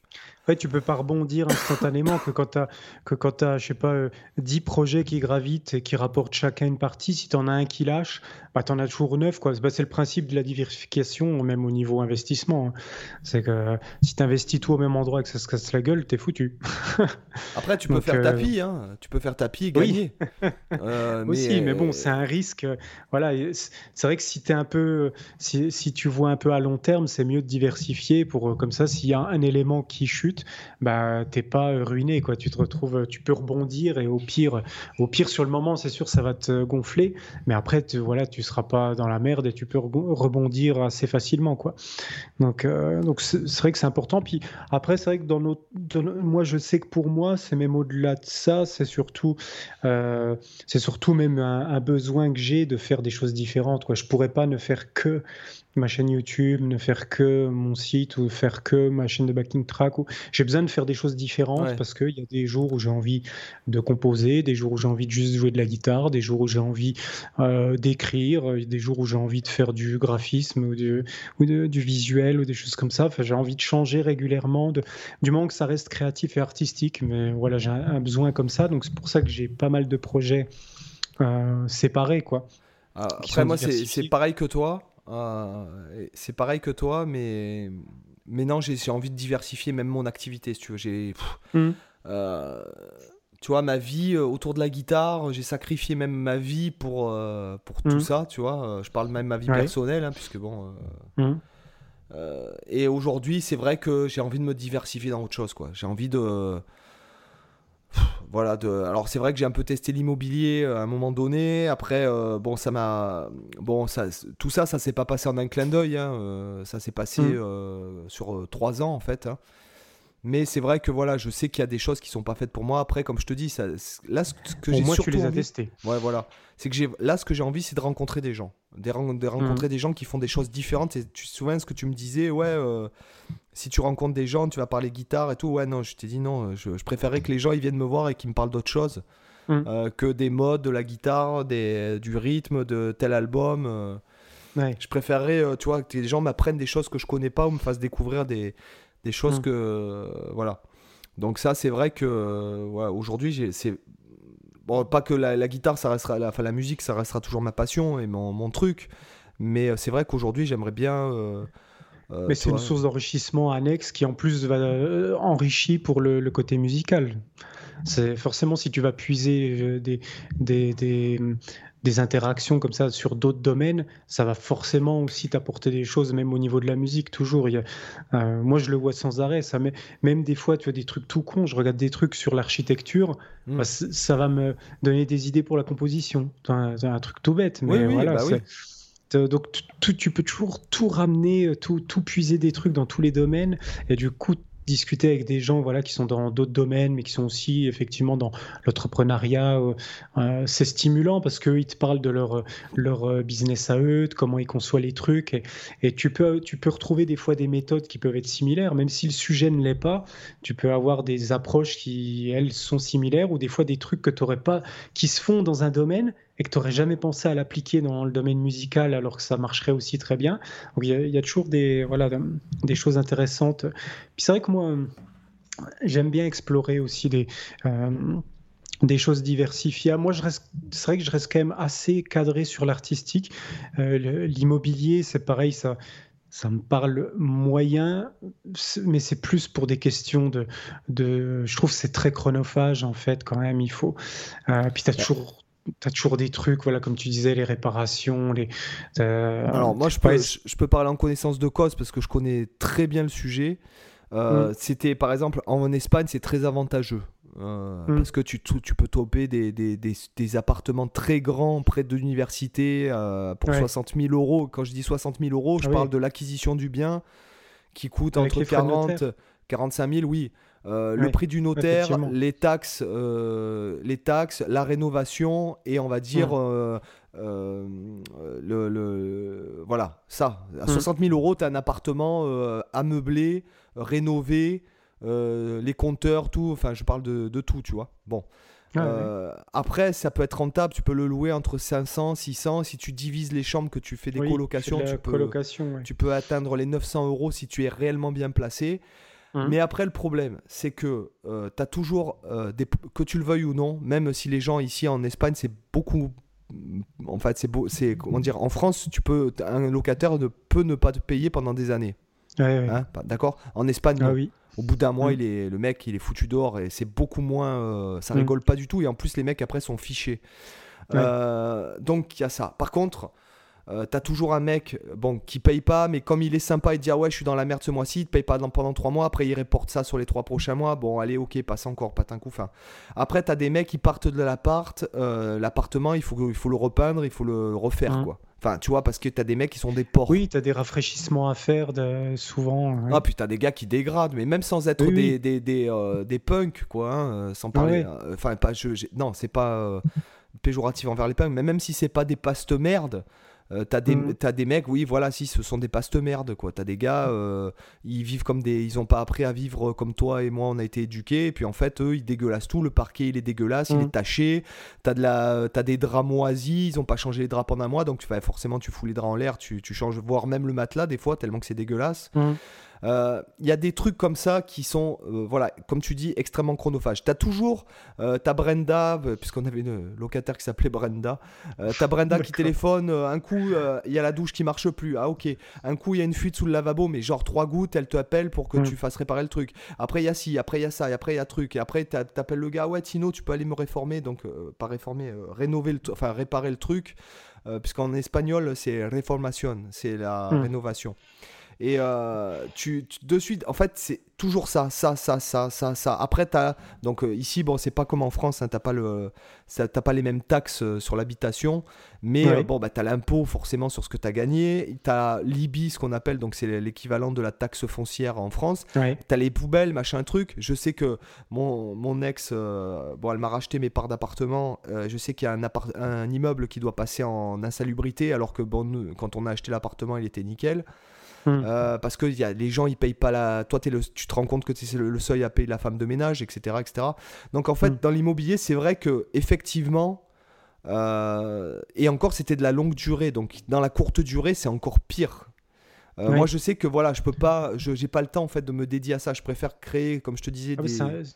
c'est un, métier à part, quoi, quasiment. Tu, Bah oui. si tu devais faire que ça. Et surtout ça- que pour que. Alors, ça, c'est pour l'Espagne. Après, pour la France, c'est simple. Rien que déjà, il faut que. Pour que tu aies, en fait, que tu sois. Admettons que tu fais 100% du crédit. D'accord? Mhm. Euh, Pour que tu arrives, ne serait-ce qu'à zéro à la fin de l'année, c'est-à-dire que tes loyers. D'accord? Couvre complètement. Moins euh, le crédit, moins euh, les taxes et les impôts, Mhm. moins les trucs, les- éventuellement les rénovations. Pour que tu arrives à zéro à la fin de l'année, déjà, il faut que tu trouves le bon plan. Mhm. Et pour arriver à, à faire du cash flow, c'est-à-dire ce qu'on appelle du cash flow, c'est une fois que tout est payé, crédit remboursé, payé, impôt payé et tout, tu es dans le positif. C'est-à-dire que tu fais de l'argent en plus. Là, il faut Ouais. que tu trouves une très bonne affaire. Et pour trouver une très bonne affaire, il faut que toutes les planètes soient alignées. C'est-à-dire que le bien, t'es gagné euh, au prix du mètre carré, que tes rénovations, elles t'aient pas coûté un bras, que t'es que t'es des bons euh, entrepreneurs qui viennent faire tes travaux, que t'es un locataire qui paye tous les mois, voilà, et que t'es personne qui t'ait bousillé quoi que ce soit. Donc Mm. c'est un boulot. C'est-à-dire être Ah ouais, entrepreneur immobilier, euh, c'est un boulot. Voilà. Après, Mm. sinon, tu es marchand de biens et au- auquel marchand de biens, c'est encore plus un boulot. Et puis là, il faut du réseau, il faut des contacts, il faut de l'expérience. Et en plus, au final, tu vas tellement payer d'impôts que ça, ça peut décourager beaucoup. Il faut que tu aies les reins solides. Ouais, ouais. Voilà. Ouais, c'est clair, oui. Puis quand tu penses à tout l'argent gâché dans, le, dans les frais de notaire aussi, euh, ça, euh, mine de rien, c'est de l'argent perdu, quoi. En plus, tu as 80% de- des frais de notaire, c'est des taxes de l'État. Donc, euh, c'est vrai que tout, tout ça, mine de rien, ça fait aussi des grosses sommes d'argent. Que, Après, les frais de notaire, les frais de notaire, c'est ne sont ni plus ni moins. Lui, il a son, son comment dirais-je, son acte notarié. Mais après, le- le- tout le reste, ce sont les taxes. hein. Ouais. Ouais, non, mais c'est ce que je dis sur, sur ce que tu payes en frais de notaire. euh, le, le notaire, c'est une minuscule partie, et puis 80%, c'est les taxes de l'État. Donc c'est vrai que c'est de l'argent voilà, qui, qui part. euh, moi, je l'ai vu quand j'ai acheté ma maison, ça m'a fait un peu chier de voir tout l'argent qui partait pour les taxes, mais bon, c'est voilà, c'est comme ça. Donc c'est vrai que l'immobilier, ça me, ça, ça m'emballe pas plus que ça. Je préfère, je préfère rester dans les domaines créatifs que je maîtrise et qui me font plaisir à faire surtout. Tu on en revient à ça, ce qu'on disait tout à l'heure, le fait d'avoir plaisir à faire les choses, t'es forcément plus efficace. En tout cas, je pense. Et euh, en tout cas, moi, j'ai, moi, c'est le cas. Je suis plus efficace. Donc voilà. Après, attention, euh, ce que je dis, euh, ce que je dis pas, je dis pas aux gens de pas se lancer dans l'immobilier. D'ailleurs, si une personne me, Ah oui, bien sûr. si un ami, si par exemple un ami venait me voir et me dise, me demander, euh, je lui dirais, bah, fais de l'immobilier parce que après, effectivement, moi, par rapport à mon activité, ça me pose problème parce que ça prend énormément Ouais, de temps. ça. Les charges ça. mentales aussi. Et puis, tu as du stress. hein, quand tu commences à emprunter euh, 250 000 euros, Ouais, ouais. euh, que la totalité, que tu as des retards, que le mec, l'entrepreneur, il a pas fait ci, il a pas fait ça. Mais les gars, vous m'aviez dit euh, en février, ça serait bon, on est en mai, quoi, tu vois. Euh, Que pendant ce temps-là, toi, tu rembourses le crédit, même si tu peux avoir des, différents, des différés de remboursement. hein, c'est possible de demander ça. Ouais, des fois, même, tu peux avoir un an de, de, de crédit différé. Quoi. Tu peux même emprunter à 120% pour payer les Mhm. travaux. Enfin, bon, il y a plein, plein de trucs, de Oui, combines, des- surtout, des- qu'il faut connaître. Mais honnêtement, moi, dans mon cas, je préfère euh, ce temps-là, je préfère créer euh, des contenus et les Ouais, foutre en ligne et me dire bon bah de toute façon euh, bah, en fait Ça tourne. ça voilà. m'a rien coûté ça m'a Mhm. coûté un petit peu d'énergie j'avais l'idée pendant parce que souvent les idées je les ai quand je fais mon jogging pendant que je courais j'ai eu cette idée là et voilà et un an plus tard ça me rapporte l'équivalent d'un prix d'un loyer euh, Ouais, sans avoir rien fait hein. je veux dire euh, Mhm. ça tourne tout seul après les trucs hein. Plutôt Ouais, que, euh, que l'immobilier qui demande du temps du stress et etc Ouais, ouais, je pense pareil là-dessus. Donc, c'est vrai que c'est tu, tu crées tes petits contenus qui euh, finalement à, à long à long terme, ça te fait quelque chose de, de, de relativement stable et qui voilà qui, qui finalement te permet d'arriver parfois, parfois plus euh, que ce que tu gagnerais avec de l'immobilier ou autre. Donc, euh, voilà, c'est toujours après des questions de comment tu organises tes stratégies, comment Ah bah, comment parce qu'après, il y a tout ce que je sais, parce qu'il y a ma, ma, ma- mon domaine de compétences, euh, mais c'est surtout ce que j'ai appris sur le terrain euh, en tant que créateur Mm. sur Internet. Parce qu'aujourd'hui, bon, là, oui. là, je vais faire du consulting pour. alors, rien à voir, je devrais même pas en parler, mais je vais faire du consulting pour un truc d'immobilier. euh, pour les, juste les former en SEO, etc. Parce Mhm. qu'apparemment, bon, bah, ils ils ont pas trouvé chaussures à leurs pieds. Et quand le mec m'a appelé, je dis mais fais ci, fais ça. Mais comment ça, vous avez pas fait ci, vous avez pas fait ça? Non, mais c'est c'est n'importe quoi. Donc le mec, en fait, du coup, en fait, je vais faire du consulting. Euh, ouais, bon, alors là, euh, voilà, c'est c'est un truc qui a rien à voir hein, avec la musique, mais. Euh, ouais. Mais voilà, tu, tu vois, c'est ce que tu apprends sur le terrain. Bon, c'est. De toute façon, il faut toujours mettre les mains dans le cambouis, hein, parce que les théories, euh, les machins, les trucs, ça marche pas pour tout le monde. Euh, Moi, je le vois, c'est Il y a des choses sur le terrain qui marchent que tu ne peux pas quantifier, en fait. Voilà. Mm. Il y a des choses et il faut savoir le lire parce que peut-être que tu étais parti pour faire ça, mais en fait que c'est ça va dériver sur ça. Ouais. Et c'est là, c'est toutes ces petites opportunités qu'il faut, euh, qu'il faut savoir, euh, euh, comment dirais-je, analyser et faire fructifier en fait. Mm. Voilà. Tu sais pas quand tu crées un truc, quand tu lances une bouteille à la mer, tu sais pas si elle va arriver ou pas. Il y a des trucs, euh, par exemple, il y a un truc que j'ai planté euh, il y a un an là à peu près. Ça arrivé au mois de janvier, quoi, février, mars, ça a commencé à grossir. Mais là, tu te dis, mais que- c'est un ovni le truc. euh, Mhm. Tu sais pas. et toi, t'aurais pas misé un copec là-dessus. Mais euh, et voilà, après, il faut faire fructifier derrière, il faut être réactif. euh, allez, site, allez, on refait, on duplique, on duplique, on refait dans le Mhm. même style, on fait ci, on fait ça. Et voilà, après, c'est c'est comme Ah ça oui. que ça marche. C'est ça le côté stimulant, justement, le côté excitant du truc, c'est que tu sais pas comment ça va. Alors, c'est à la fois le côté excitant et qui peut être euh, stressant ou frustrant parfois quand ça fonctionne pas, mais en tout cas, tu as, ce côté où quand tu lances un projet, je sais pas toi, mais moi, à chaque fois, je suis, je suis toujours euh, stimulé, excité quand je lance un nouveau projet parce que c'est. Voilà, tu as. Saurais pas. Dire vraiment pourquoi, mais ouais, c'est l'attrait de la, de la nouveauté, du, du petit risque que tu, tu te dis, allez, je lance un truc, on va voir ce que ça donne. Et en fait, c'est un peu cette, cette expectative de, de ce que ça peut donner. Peut-être ça va se casser la gueule, peut-être ça va marcher, qui est, qui est sympa, qui est, qui est du coup excitante. Bah, c'est pour ça qu'aussi on est entre, auto- Ah, moi- enfin, entrepreneur, c'est aussi le, cette, euh, ce, ce- cet attrait-là pour, euh, pour ça, quoi. Moi, j'ai parlé vulgairement, mais à chaque fois que je mets un truc en ligne, ça me. Ouais, j'ai une excitation. euh, C'est pratiquement sexuel, quoi. Je, ah, je repense à. J'ai failli euh, dire une vulgarité des plus hautes. ta- Ta private joke habituelle, voilà. Euh, C'est à ça que je viens de penser. Ah, Désolé les auditeurs, c'est Voilà, donc, là euh, c'est un truc entre nous, mais bon. voilà, c'est vraiment, voilà, à chaque fois que je mets un nouveau truc en ligne, moi, euh, D'où le concept de euh. graine, je comprends mieux en fait.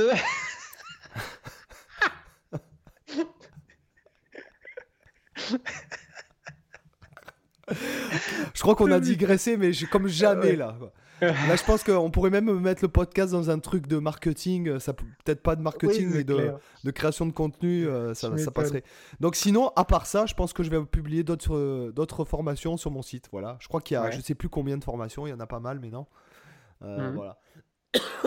Toujours Voilà, voilà. des formations que tu vas vendre à l'unité ou euh, dans ton espace membre? Ben, en fait, euh, moi, j'ai, j'ai, j'ai le, t'as le choix en fait à donc le ce qu'on appelle, enfin ce que j'appelle le forfait Guitar School, c'est en fait t'as accès à tous les contenus du site, tous les contenus payants. Donc là, Mhm. actuellement, ça fait plus de 1000 vidéos.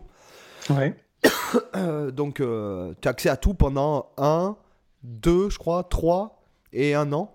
Tu as, Mhm. ce choix-là. Et sinon, s'il y a juste un sujet qui t'intéresse, bah, tu as les formations à l'unité. quoi. Voilà. Ouais. Ouais, ouais. Ok. Voilà. Ah bah, tu vois, là, je, je pense qu'il y, a un- il y a un truc que j'ai oublié dans mes, dans mes nouveautés, c'est que normalement, si tout va bien, je devrais euh, terminer la composition de mon album cette année. Euh, et euh, alors, j'ai prévu quand même de terminer la composition en 2021 et vraiment euh, au plus, au plus tard décembre 2021 du coup, et de commencer l'enregistrement.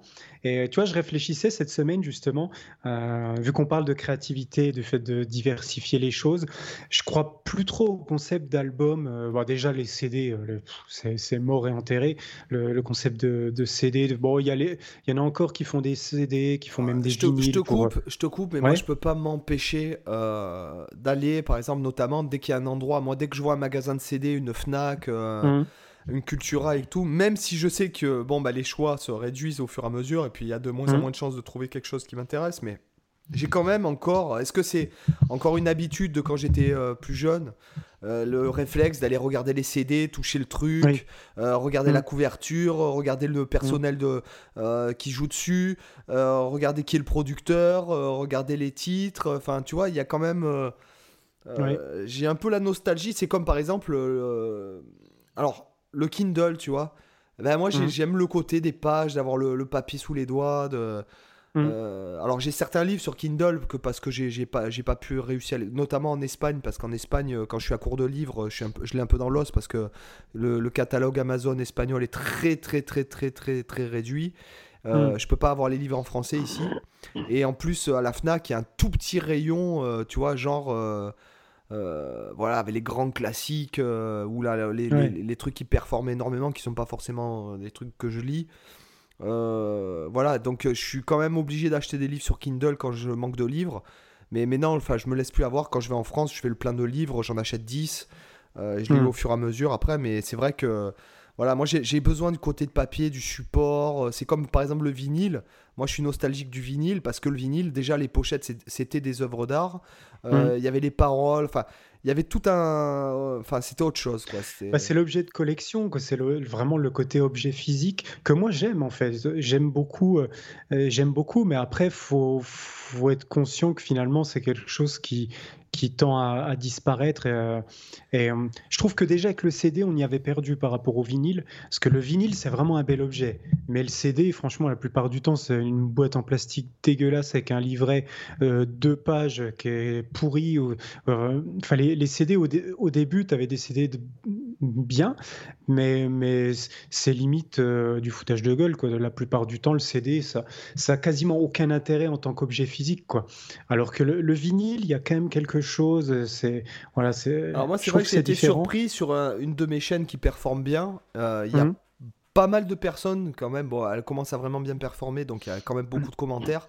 Ouais. Mais sur le lot, il y a quand même un- euh, pas mal de personnes qui m'ont demandé euh, où est-ce qu'on pouvait se procurer le CD, euh, est-ce que c'était Ouais. possible de, de, la, de, de le commander en album, de le commander en Mhm. vinyle? Alors j'ai dit, ouais, j'ai dit non, parce que je vais pas faire éditer des... Après ça, je pourrais... hein, Oui.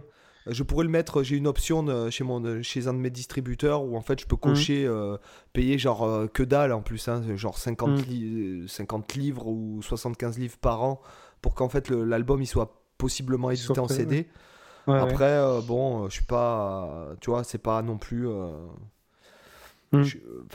Voilà, c'est pas, je l'ai pas, je l'ai pas actionné pour l'instant. Si ça performe beaucoup mieux, peut-être que je le ferai, mais Mhm. euh, sinon, euh, ouais, voilà. Mais c'est, j'ai été surpris que quand même pas mal de gens me le demandent, en fait.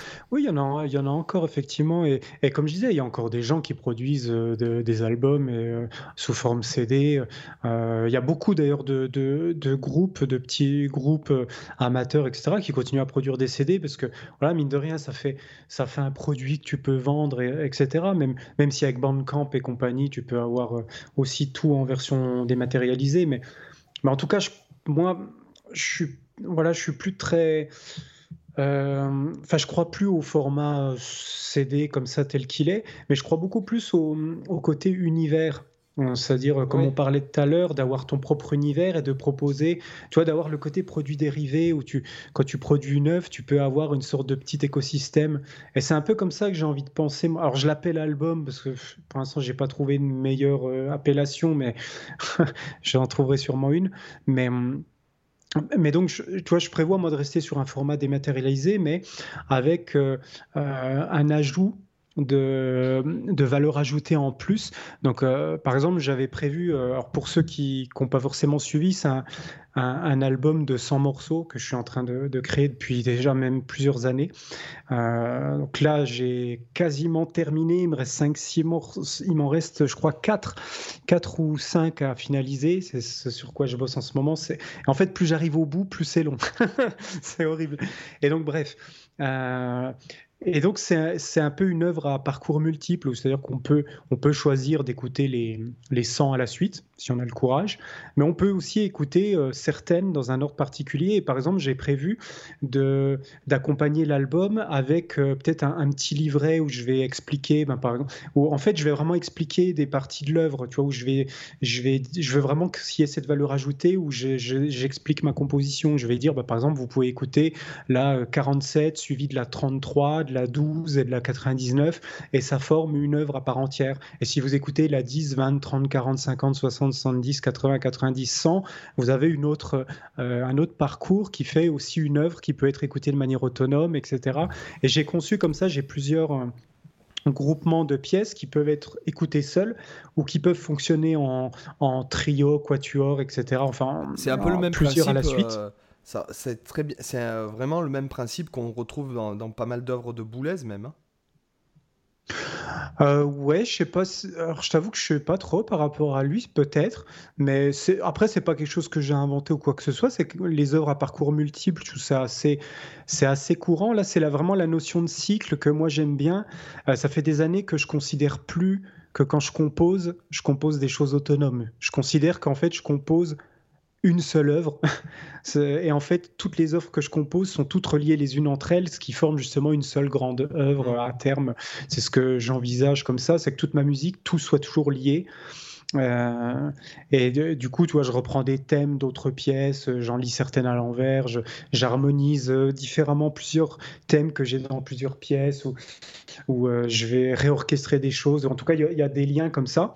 Et donc, je voulais accompagner cet album, tu vois, d'un livret, voilà, qui explique la démarche de composition, qui donne les parcours possibles d'écoute, et aussi faire des vidéos où, par exemple, je vais, je vais prendre, je sais pas, ce que j'ai gardé toutes les traces aussi de mes compos, les versions finales mais j'ai aussi les versions euh, démo, etc.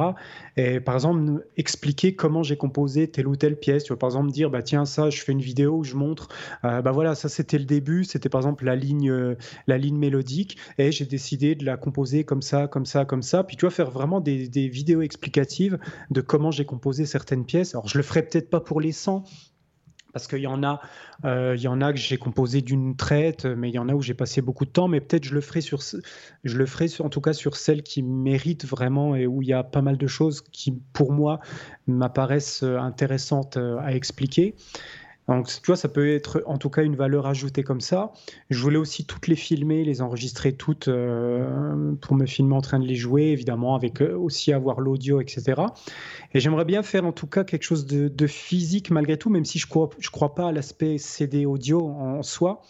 Euh, c'est garder l'audio en, numérique, mais par contre avoir des trucs physiques. Euh, en, termes justement de. C'est ce qui pourrait être intéressant, un, bouquin à lire en suivant l'audio. Donc j'ai pas encore tout tout défini, mais tu vois, même au début, je partais sur des visuels parce que je fais aussi du dessin.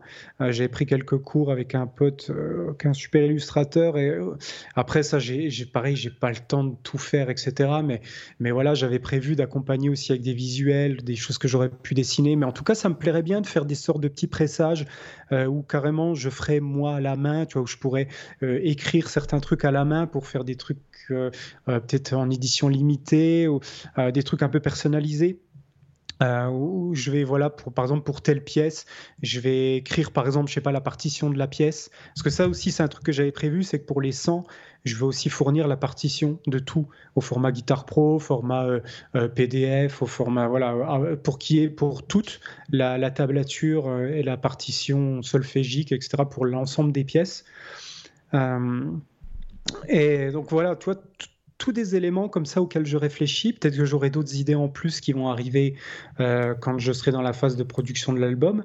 Mais euh, mais tu vois, c'est la, voilà, la phase de réflexion sur laquelle je suis, euh, surtout sur l'aspect produit dérivé, un peu augmentation de l'œuvre en elle-même, pas juste avoir juste les pistes audio que tu écoutes et puis voilà, après tu mets ça dans un coin, mais vraiment avoir l'univers de l'œuvre en plus, tu vois, que quand tu achètes le truc, tu as les, pistes, mais tu as aussi l'univers qui a permis d'aboutir à, à l'œuvre en elle-même. Et je trouve que moi, c'est quelque chose que j'aurais bien aimé des fois quand j'achète un album ou quand j'achète même un morceau à l'unité avoir un peu le, le retour de la personne qui l'a fait. Il y a des fois plein de trucs où je me demande, j'aimerais trop que le groupe y, euh, avoir une petite info, même si c'est qu'une page, même si c'est un paragraphe, où tu as le, mec qui a composé le truc qui te dit, euh, bah tiens, j'avais telle idée, j'ai fait comme ça, j'ai utilisé telle technique, parce que je trouve que ça apporte une telle valeur, euh, une telle plus-value, parce qu'après quand tu sais, alors des fois ça peut peut-être retirer un peu de la magie, ça, peut dépendre, mais des fois ça peut aussi enrichir le truc, parce que tu, te dis, ah ouais, il a fait comme ça, il a pensé ça comme ça,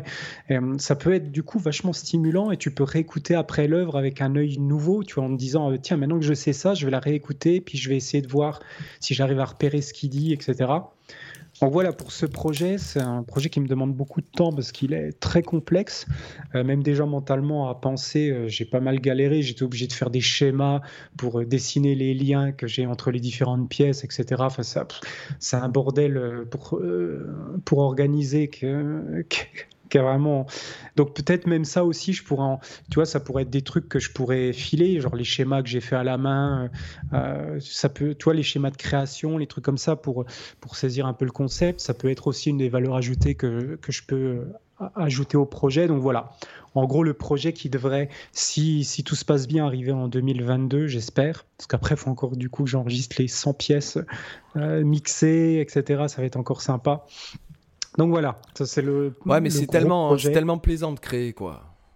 Ah ouais, mais, mais moi, tu vois, ce qui est, ce qui est marrant, c'est que vraiment le moment où je prends le plus de plaisir, c'est le moment où je compose.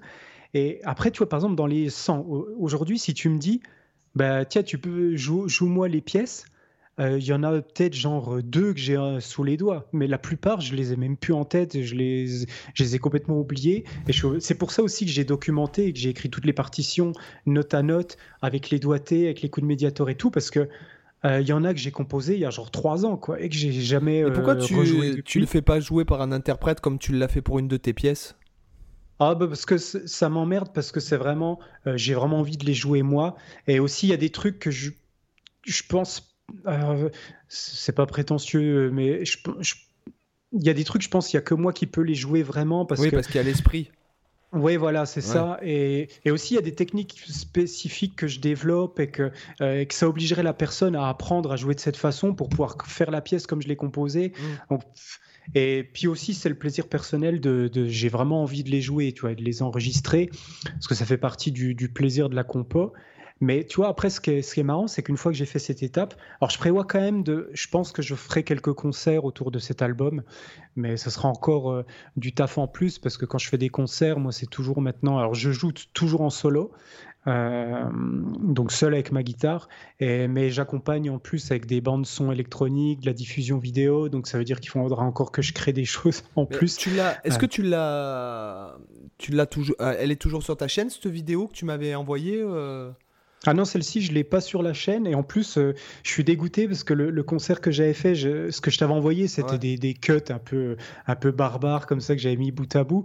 Et en fait, j'ai perdu la vidéo d'origine avec un crash de disque dur externe.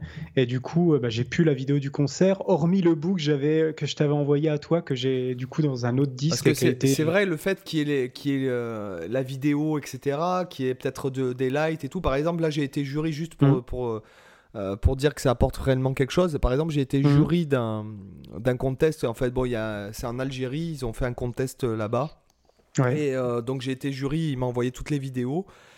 Et c'est vrai que bah, celui qui sort du lot, bon, outre le jeu qui était vraiment sympa, du jeune, c'était Mhm. vraiment un jeune en plus. euh, donc le jeu était bien. Et en plus, il y avait des lights, euh, des effets de caméra, avec une personne Mhm. qui le filme, qui, qui se déplace autour de lui. Ah, c'est une Ouais. sacrée plus-value, quoi. On est Ouais, quand même dans. clair. Franchement, quand tu vois, par exemple, c'est bête ce que je vais dire, mais quand tu vois, par exemple, un concert de Alan Allsworth, ça fait pas rêver, quoi, tu vois. Et Mm. en même temps, t'as des, des- t'as des artistes comme Mylène Farmer, bon, bah, si t'écoutes ce- son filet de voix, euh, bon, bah, tu te fais chier, hein. On va, excusez-moi pour les fans de Mylène, hein, mais, mais par contre, quand tu vas au spectacle, t'en prends plein la tête, quoi. C'est c'est magnifique. Donc, euh, autant j'aime pas écouter euh, Je suis libertine, je suis une catin euh, dans mon iPod, mais autant aller voir le spectacle, franchement, c'est c'est fantastique, quoi, tu vois. Mhm. Donc, Ouais, euh, le, côté la visuel. la mise en scène qui, qui joue aussi beaucoup hein, sur le l'ambiance que tu renvoies, sur le feeling que tu apportes, ça c'est ah, clair. Pour moi, Ça amplifie la musique. Pour moi, c'est le même effet que dans un film, euh, un bon film, il y a une bonne musique. Moi, je Oui, pense que ouais. quand tu vas voir un concert, il faut qu'il y ait un bon spectacle. Alors, je parle pas de l'animation intermittent du spectacle, euh, jouer au mariage, les trucs comme ça, même si nous, on avait un peu des lights quand même, des trucs comme ça. Euh, je parle plutôt quand tu vas voir un vrai projet. Aujourd'hui, la vraie plus-value, Mhm. c'est tu vas plus voir des musiciens, tu vas voir un spectacle en fait. Ouais, La vraie plus-value, elle doit être là-dessus. Et je pense qu'un bon ingé light, euh, un bon ingé son, ça fait partie à part entière. C'est comme le guitariste du groupe. hein. Mhm. Euh, Ah non, peut-être pas le guitariste, mais, mais le bassiste. non, non, je déconne. Qui a un bassiste encore? Et Regarde qui a, The Doors. encore pire, The une pas de bassiste. bassiste, Encore hein. pire. Non, non, Ah oui. Non, non, je déconne. hein, pour les femmes, je sais qu'il y a des femmes qui écoutent. J'aime bien jouer mon côté macho, mais je le suis pas totalement. Voilà. Le totalement est important. Non, je déconne, je déconne. Quoique. Bon, en tout cas, c'est vrai que je, je prévois, je garde dans un coin de ma tête l'idée de faire des, des concerts etc., autour de cet album. Mais après, tu vois, c'est c'est même pas forcément la partie qui m'intéresse le plus. Parce que généralement, ça me fait ça à peu près pour toutes mes compos. C'est-à-dire que le moment où je prends le plus de plaisir, c'est quand je compose le morceau, je l'enregistre, etc. Je le réécoute, je me dis, putain, ouais, ça me plaît. Et en fait, après, je le laisse de côté, j'ai envie de passer à autre chose. Et en fait, l'idée après de me dire, bah, tiens, je vais les jouer sur scène, et, etc., en fait, ça m'intéresse même pas. Parce que moi, mon, mon plaisir, c'est une fois qu'ils sont enregistrés, bah, en fait, je m'en fous et je veux faire autre chose. Tu vois, je veux passer à autre chose. Et euh, c'est pour ça que, tu, vois, moi, ça, Tu- sais, ça, je pense que c'est- tournées, ça m'a jamais intéressé C'est- parce que Moi, je pareil, il y a- y, a pas longtemps, on m'a proposé, on m'a proposé une série de concerts. euh, euh, pff, non, non, mais je, Hmm. moi, pareil, maintenant, c'est, j'ai passé l'âge et puis je l'ai tellement fait que ça me, ça m'intéresse plus. Mais Ouais. je pense que c'est aussi le monde d'aujourd'hui. Tu vois, par exemple, ce que tu me dis quand tu, tu le, qu'une idée en tête quand tu es en train de créer un truc, c'est de passer à la suivante, finalement, entre guillemets, Mhm. euh, de l'oublier, de trucs. Et moi, c'est un peu pareil. Je pense que c'est le monde d'aujourd'hui qui veut ça. C'est ce monde de Ouais. surconsommation, de. Euh, voilà, aujourd'hui, euh, même j'en discutais hier avec une, une- une personne qui m'a appelé, notamment, c'est c'est le- le- l'organisateur de ce contest. Je lui Mhm. dis, aujourd'hui, tu es dans, dans un état d'esprit où euh, c'est fini de passer, trois- de passer six mois sur un album. Tu- Aujourd'hui, après, ce que, ce que je veux dire, c'est bien beau l'artistique, c'est ce qu'on disait même avec Antoine la, la semaine dernière, Antoine et Romain. Euh, l'artistique, ok, mais bon, il faut remplir le frigo aussi. euh, Mm. Tu vois, le, le prix, le coût de la vie est plus le même qu'avant. Avant, euh, il y, a, il y a 30 ans, les mecs, ils pouvaient vivre comme ça dans un squat. euh, tu pouvais survivre. Aujourd'hui, mais Mm. si t'as pas minimum, euh, euh, je sais pas moi, 500, 600 euros par mois, mais tu même pas tu survis, quoi. Mhm. Tu vois, donc euh, il y a cette notion de, de fait qu'avant, tu pouvais euh, peut-être te dire euh, euh, je peux passer 6 mois sur mon album, etc. Sauf si tu as un job à côté. Voilà. Mhm. Oui, c'est ça. voilà. C'est ça. Mais Soit tu si donnes des ça, cours, soit tu- ouais.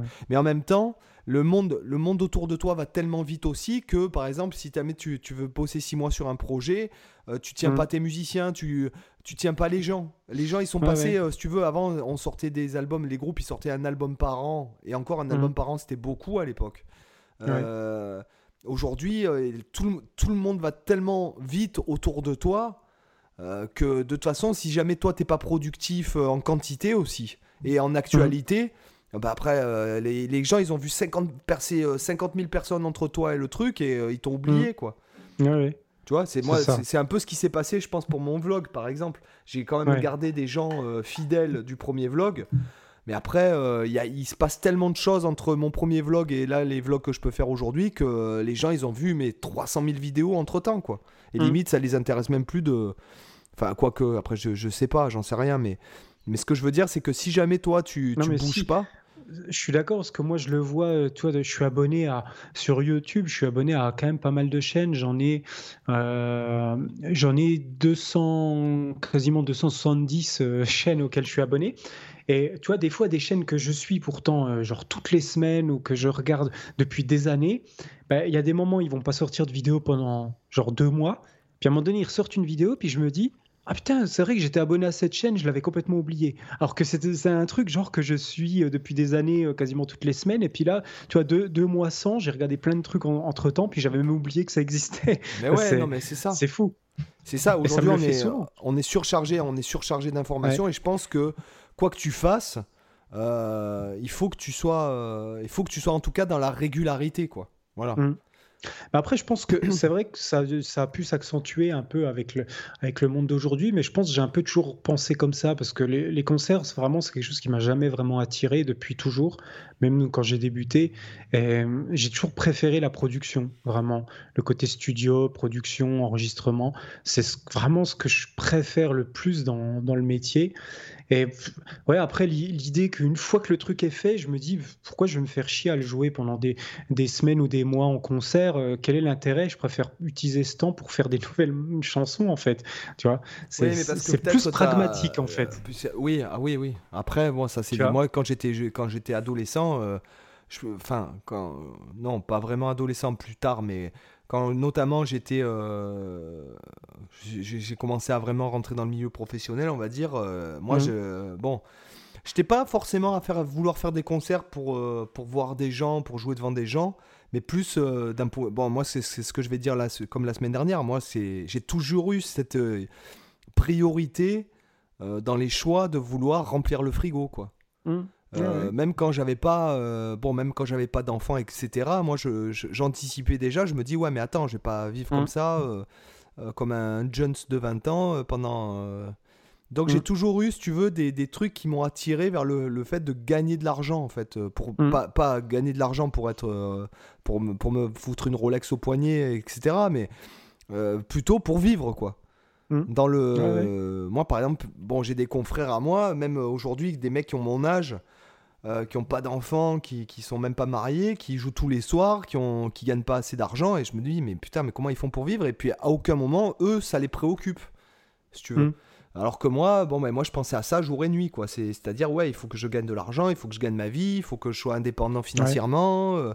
alors, je parle pas d'indépendance financière en mode. euh, euh, en mode euh, hein, les, les, les mecs sur YouTube qui te, qui te Mm. disent achète mon e-book pour devenir millionnaire, quoi, tu vois. Mais ce que je veux dire, c'est que euh, l'indépendance financière, juste de, de vivre euh, sans que personne euh, t'aide autour de toi, quoi.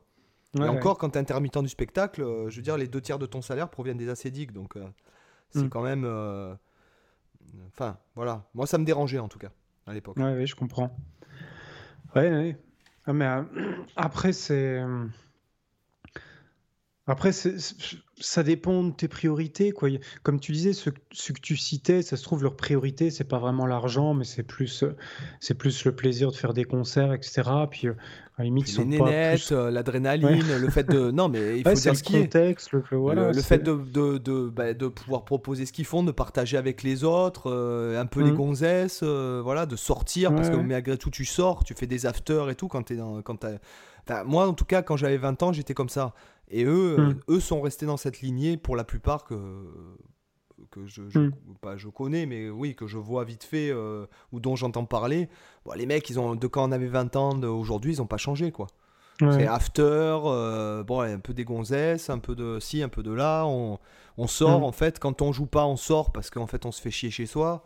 Euh, voilà, alors que bon, moi, c'est vrai que. pff, déjà, même jeune, euh, j'étais quand, quand, par exemple il y avait un plan annulé que je restais chez moi euh, le soir, bon, je me disais ah ouais cool quoi, tu vois. Mm. Voilà, donc Ouais. euh, c'est pas, c'est bon, enfin c'est différent quoi.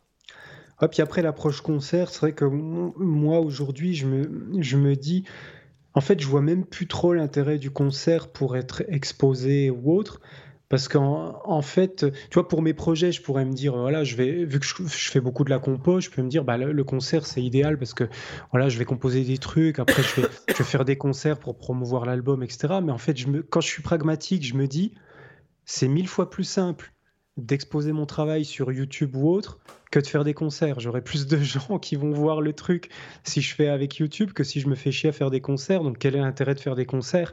Euh, En fait, j'ai l'impression que pour moi, l'énergie. Après, on peut pas, on peut pas on peut pas regarder froidement la chose comme ça non plus. Euh, y a, quand tu fais des concerts, il y a l'énergie du public qui t'amène des choses. Il y a des jours où il y a des jours où par exemple tu sens que l'énergie du public te porte et tu joues dix fois mieux que ce que tu joueras jamais chez toi. Après il y a des, sensations d'adrénaline. Euh, le fait de partir en impro total en concert, ça ce sont des sensations qui restent. Euh, mmh. Malgré que. Après, je dis, je dis pas les rares. Euh, les, le dernier concert que j'avais fait avec, euh, avec la projection vidéo, etc., c'était vachement kiffant parce que tu sens que tu as, as, le son qui est super puissant, tu as la guitare qui est, qui est, qui est super forte, tu as l'écran géant qui, qui, qui diffuse, qui est pareil, qui envoie du lourd, etc. Et c'est vrai que c'est des sensations que tu n'as pas dans d'autres contextes. Et c'est vrai que là-dessus, c'était kiffant. Mais mais tu vois, à la limite, c'est le genre de truc où je j'ai même pas besoin forcément qu'il y ait du public. C'est que c'est le genre de truc, je, peux, je pourrais le faire juste pour le kiff dans une salle vide, tu vois, ça me ferait autant kiffer que s'il y avait du public. C'est même pas vraiment le public qui m'intéresse en soi. Parce qu'encore une fois, comme je dis, tu vois, si je veux vraiment exposer mon travail, je fais pas des concerts, je fais des vidéos YouTube où je fais, où j'en parle sur un, en tout cas, je fais via Internet, quoi, parce que j'ai pas besoin des concerts pour ça. Et à la limite, si je veux vraiment les sensations de concert, ben, c'est même pas forcément le public qui va, c'est plus de, qui m'intéresse finalement. C'est juste le fait de, le faire dans les conditions. Parce que c'est vrai que quand je suis en concert, je vais pas forcément penser au public en soi. Quoi. Je vais le voir, bien sûr, il y a le public devant, mais je vais être dans mon truc, tu vois, dans mon, dans mon univers. Et du coup, quand je joue, je vais pas forcément penser au public, je vais être dans ma musique, etc. Donc j'ai envie de dire que le public soit là ou pas, ça change rien quand je suis en train de jouer. Tu vois, je vais me rendre compte après et avant, mais pendant la performance, bah, oublies même quasiment qu'il y a un public. Tu as aussi un peu, oui. Alors moi, je suis mitigé là-dessus. Je t'avouerai qu'après avoir fait quand même des plusieurs milliers de concerts dans ma vie, euh, je peux te dire que il y a quand même, il y, a quand même, si tu veux, sans parler de, du fait de vouloir se faire mousser, de faire le beau devant les gens, les filles, mais euh, hmm. il y a, y a l'énergie des gens euh, qui, qui, peut t'aider quoi. Enfin moi je me souviens de concerts par exemple, euh, on va dire que j'ai une dizaine de concerts euh, dans, dans, dans, ma vie qui où j'ai senti que l'énergie du public m'avait donné des ailes si tu veux. Ça m'est arrivé plusieurs fois. dans hmm. différents contextes et même des fois dans des projets musicaux qui, qui m'interpellaient moyen. Il y a même une fois, un jour où je suis allé jouer je suis le, enfin, le mec m'appelle genre à 19h, il fallait commencer le concert à 21h. Euh, ouais, hmm. t'es dispo ce soir euh, Ouais, ouais, bah ouais, bon, bah viens. Euh, on, on, joue quoi? Bon, tu verras quoi. Même pas, tu sais ce que tu vas jouer. Tu, tu lui hmm. téléphones pendant que t'es en voiture pour avoir un peu plus ou moins la liste. Ah ouais, je connais, je connais, je connais. Ouais, vous le faites dans quel ton celui-là? Ouais, ok, d'accord. Bon, celui-là, je connais pas, je verrai, je m'adapterai, machin. Et si tu veux, le fait que ce soit au pied du mur comme ça et qui mm. est ce soir-là, il y avait beaucoup de gens. C'est d'ailleurs pour ça qu'il y a eu cette urgence-là, parce que ça aurait été un bar de merde, euh, il m'aurait jamais mm. appelé. Euh, tu t'en fous quand il manque un guitariste pour un bar de merde. Euh, et si tu veux, tous ces trucs, c'était un concert mémorable, quoi. Enfin. Mm. On a tout ce kiffé, on est parti en impro en plein milieu, donc en plus le fait de partir en impro sur scène devant des centaines de gens, euh, quand le morceau se finit, accord de fin, toi tu repars en impro derrière parce que tu sais pas pourquoi tu l'entends et que t'as as mm. tout le monde qui réagit au quart de tour et machin qui te regarde. Ah ouais, putain, ouais, super. Et hop, ça part. Il y a une énergie qui se crée et si tu veux, les, les finalement, les impros euh, dans lesquels on est parti, euh, des fois en plein milieu du morceau ou des fois à la fin, c'était plus ça qui a plu aux gens que finalement les morceaux qu'on est, les reprises qu'on était en train de faire. si tu veux. Et si tu veux, il y a, y a, toute cette alchimie qui fait que ce sont aujourd'hui des moments mémorables. Donc c'était pas le fait euh, qu'il y avait du gros son, parce que de toute façon il y a toujours du gros son. Après tu baignes dans ton son. bon voilà, c'est il y a des lights plus ou moins dans parce qu'après tu comprends bien que même quand tu fais un bar pourri pour un peu plus plaire aux gens, il faut mettre des lights. Euh, mm. Si tu veux, il, y a, c'est, quand même des, expériences de vie qui t'inspirent, euh, qui, te, qui te font vivre, quoi. Enfin, c'est des moments de vie, quoi. Euh, donc ça, je suis un peu plus mitigé là-dessus, même si aujourd'hui, tu vois, j'ai plus du tout envie de faire des concerts, et même tu me proposerais de faire le Stade de France derrière une vedette, je te dirais non. Mais euh, honnêtement, euh, je suis content d'avoir vécu ça quand même. C'est justement parce que je l'ai vécu qu'aujourd'hui, bon, je m'en fous de le vivre, quoi, de le revivre. Après, ça, ça dépend des contextes. C'est vrai que là, toi où tu jouais, c'était des choses plus, euh, tu vois, populaires, des morceaux, Oui, voilà. des, des- des morceaux connus, des choses comme ça, qu'un public, je pense, debout, etc. Que moi, tu vois, les contextes où j'ai joué, c'est plus des théâtres, euh, les gens étaient assis. Donc c'est vrai que l'énergie du public, tu l'aperçois un Bon, petit après, peu j'ai moins fait quand même pas mal de jazz aussi. Euh, j'ai Ouais. fait pas mal de jazz aussi. et C'est vrai que je, notamment, le, le fait que les gens soient assis ou pas, c'est pas. C'est pas important. C'est, c'est, euh, des fois, il y a des harmonies. Même, je parle pas forcément que avec le public, mais aussi avec les, tes, tes confrères sur scène. Mhm. Euh, il- des fois, il y a toutes les planètes qui sont alignées, j'ai envie de te dire, et que c'est l'harmonie sur scène, il y a le son, il y a l'harmonie, l'ingé son, il t'a fait un super son, il y a le lighteux qui est super compétent, donc en fait, toi, tu, euh, ça t'inspire aussi le fait de voir toutes ces lights, euh, les, Hmm. euh, des, des certaines là, oh, des fois, tu es d'accord. surpris, machin, Euh, Ouais. comme tu disais avec l'écran, avec la vidéo, et des fois, bah, les gens, ils sont là, et puis en fait, c'est, ils sont déjà attentifs, mais ils, sont, ils te donnent aussi de la bienveillance et de l'énergie qui fait que ça te donne des ailes. C'est, c'est- Mhm. Ce que je vais dire, c'est bête, mais euh, c'est vrai que je, bon, là où je vis actuellement, je suis relativement seul. En fait, moi, c'est balnéaire, donc en fait, tout le monde s'est cassé là, euh, au bord de la plage, il n'y a plus personne. Mhm. Et c'est vrai que euh, ça, repose dans un certain sens. Et quand je suis allé à Paris, là, je suis allé à Paris euh, au mois de juin, euh, on était. et le fait d'entendre les gens se plaindre toute la journée, toute la journée, toute la journée, d'avoir autour de soi des gens qui se plaignent, si tu veux, ça te fatigue, quoi. Bienvenue en France. Non mais je dis pas, c'est pas pour euh, jeter la pierre aux Français. Il y a eu le Covid, il y a eu ci, il y a eu ça. Il y a plein de gens qui étaient. euh, Au contraire, le fait de, de ressortir comme ça, de dire ouais putain, on- enfin on peut respirer, enfin on peut sortir. Ouais. bah, les gens, je les entendais beaucoup se plaindre. Euh, notamment en Espagne, les gens se plaignent beaucoup moins. Euh, Mm. Et quand les gens se plaignent, quand... et les conversations, tu écoutes beaucoup moins parce que bon, même si tu comprends l'espagnol, tu, tu prêtes moins Ouais, attention que ta langue avez le maternelle. soleil, les tapas, forcément, tu vas moins te plaindre. Ben, non, mais même la culture, hein, je veux dire, sur la Côte d'Azur, les gens se plaignent tout autant, tu vois. Euh, Ah, je, co- je connais la culture espagnole. Je suis à 50% espagnol, donc je connais. euh, Ouais, voilà, tu vois, les gens sont beaucoup plus enjoués, euh, Ouais. etc. Et c'est vrai que. et puis quand les gens. En fait, quand c'est ta langue maternelle, ça tombe dans l'oreille, ça t'impac- ça t'impacte Oui. beaucoup plus que quand c'est pas ta langue maternelle. C'est sûr. Voilà. ouais. Et c'est vrai que selon le contexte que tu vis, euh, dans lequel tu vis, c'est vrai que par exemple quand je suis en Espagne, que je vais me promener dans Valence ou que je- j'emmène mes enfants dans un parc ou un truc, et que tu vois tout le monde qui vit, euh, euh, les enfants dans- dans- qui sont comme ça parce qu'il y a moins d'insécurité, etc. Tu vois. ben, c'est bête, mais ça te, quand tu retournes en France et que tu vois les gens qui se méfient et qui baissent la tête, euh, que c'est antisocial, hein, pour reprendre la chanson Mhm. de Trust, hein, euh, tu marches tel un robot dans les couloirs du métro, euh, Mhm. les gens ne te touchent pas pour faire le premier pas. Et si tu veux, il y a vachement ça, si tu veux, dans. euh, je trouve quand tu vas en France et du coup, ben, passer deux semaines en France, ça a été fatigant, quoi, tu vois. Mhm. Fatigant parce que l'énergie, parce que les gens sont vachement moins enjoués euh, qu'ici en Espagne, tu vois, c'est. Voilà. Et puis forcément, quand tu quittes, tu quittes l'environnement dans lequel tu es habituellement, que tu connais du coup, tu as tes repères, euh, forcément que ça fatigue un peu plus. Non, parce que non, parce que non, parce que quand j'étais en, en fait encore en France, puisque ma, ma femme est venue euh, à l'époque, ma femme et mon ex-femme étaient venues ici euh, plus tôt avec les enfants. je fais, il m'arrivait de faire des allers-retours parce que je suis retourné en France plusieurs fois pour, pour faire des concerts. Mhm. Ben euh, non, en Espagne, ça m'a jamais fait ça. C'est justement pour ça que j'y suis, je suis venu y vivre. En fait, c'est que justement, c'était fatigant d'être euh, dans les habitudes, Ah oui, dans les. ouais. Et en fait, en Espagne, j'étais là, dès que putain, rien que je passais la frontière, je me disais ah ça y est. Et puis j'arrivais dans ma ville, je faisais oh là là putain qu'est-ce qu'on est bien ici, tu vois. Pareil, à chaque fois que je reviens chez moi, si tu veux. Bon là un peu moins. Là j'étais à la montagne. Euh, je dois t'avouer que quand je suis revenu chez moi, j'ai eu moins cet effet-là parce que j'étais vachement bien à la montagne après. C'est Mhm. une autre ambiance et tout ça. Euh, même s'il n'y avait pas beaucoup de monde, hein, c'est pas une question de. Mais les gens, Mhm. pareil, vachement enjoués, pas d'insécurité là où j'étais. Euh, donc, zéro insécurité, hein, vraiment zéro. T'as les enfants de 10 ans qui jouent comme ça dans la rue, dans les parcs, il n'y a même pas les parents. et là, tu te sens, ouais, tu, voilà, la vie, c'est ça, quoi. C'est censé être Mhm. ça, si tu veux, pour moi. Ouais.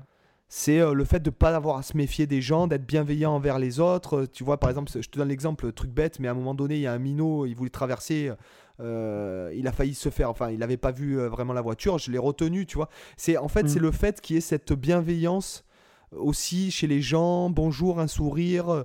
euh, les gens sont enjoués. euh, on te demande un- tu demandes un renseignement. on te- on, euh, les Mm. gens n'ont pas peur. Par exemple, tu vas en France, tu vas demander un renseignement. Les gens, ils tiennent leur sac, ils tiennent leur portable. Euh, voilà, il y a- il- c'est un peu ça. C'est- la vie est censée être comme ça, quoi, pour moi. Mm. Tu vois? Ouais. C'est vrai que c'est un autre monde là.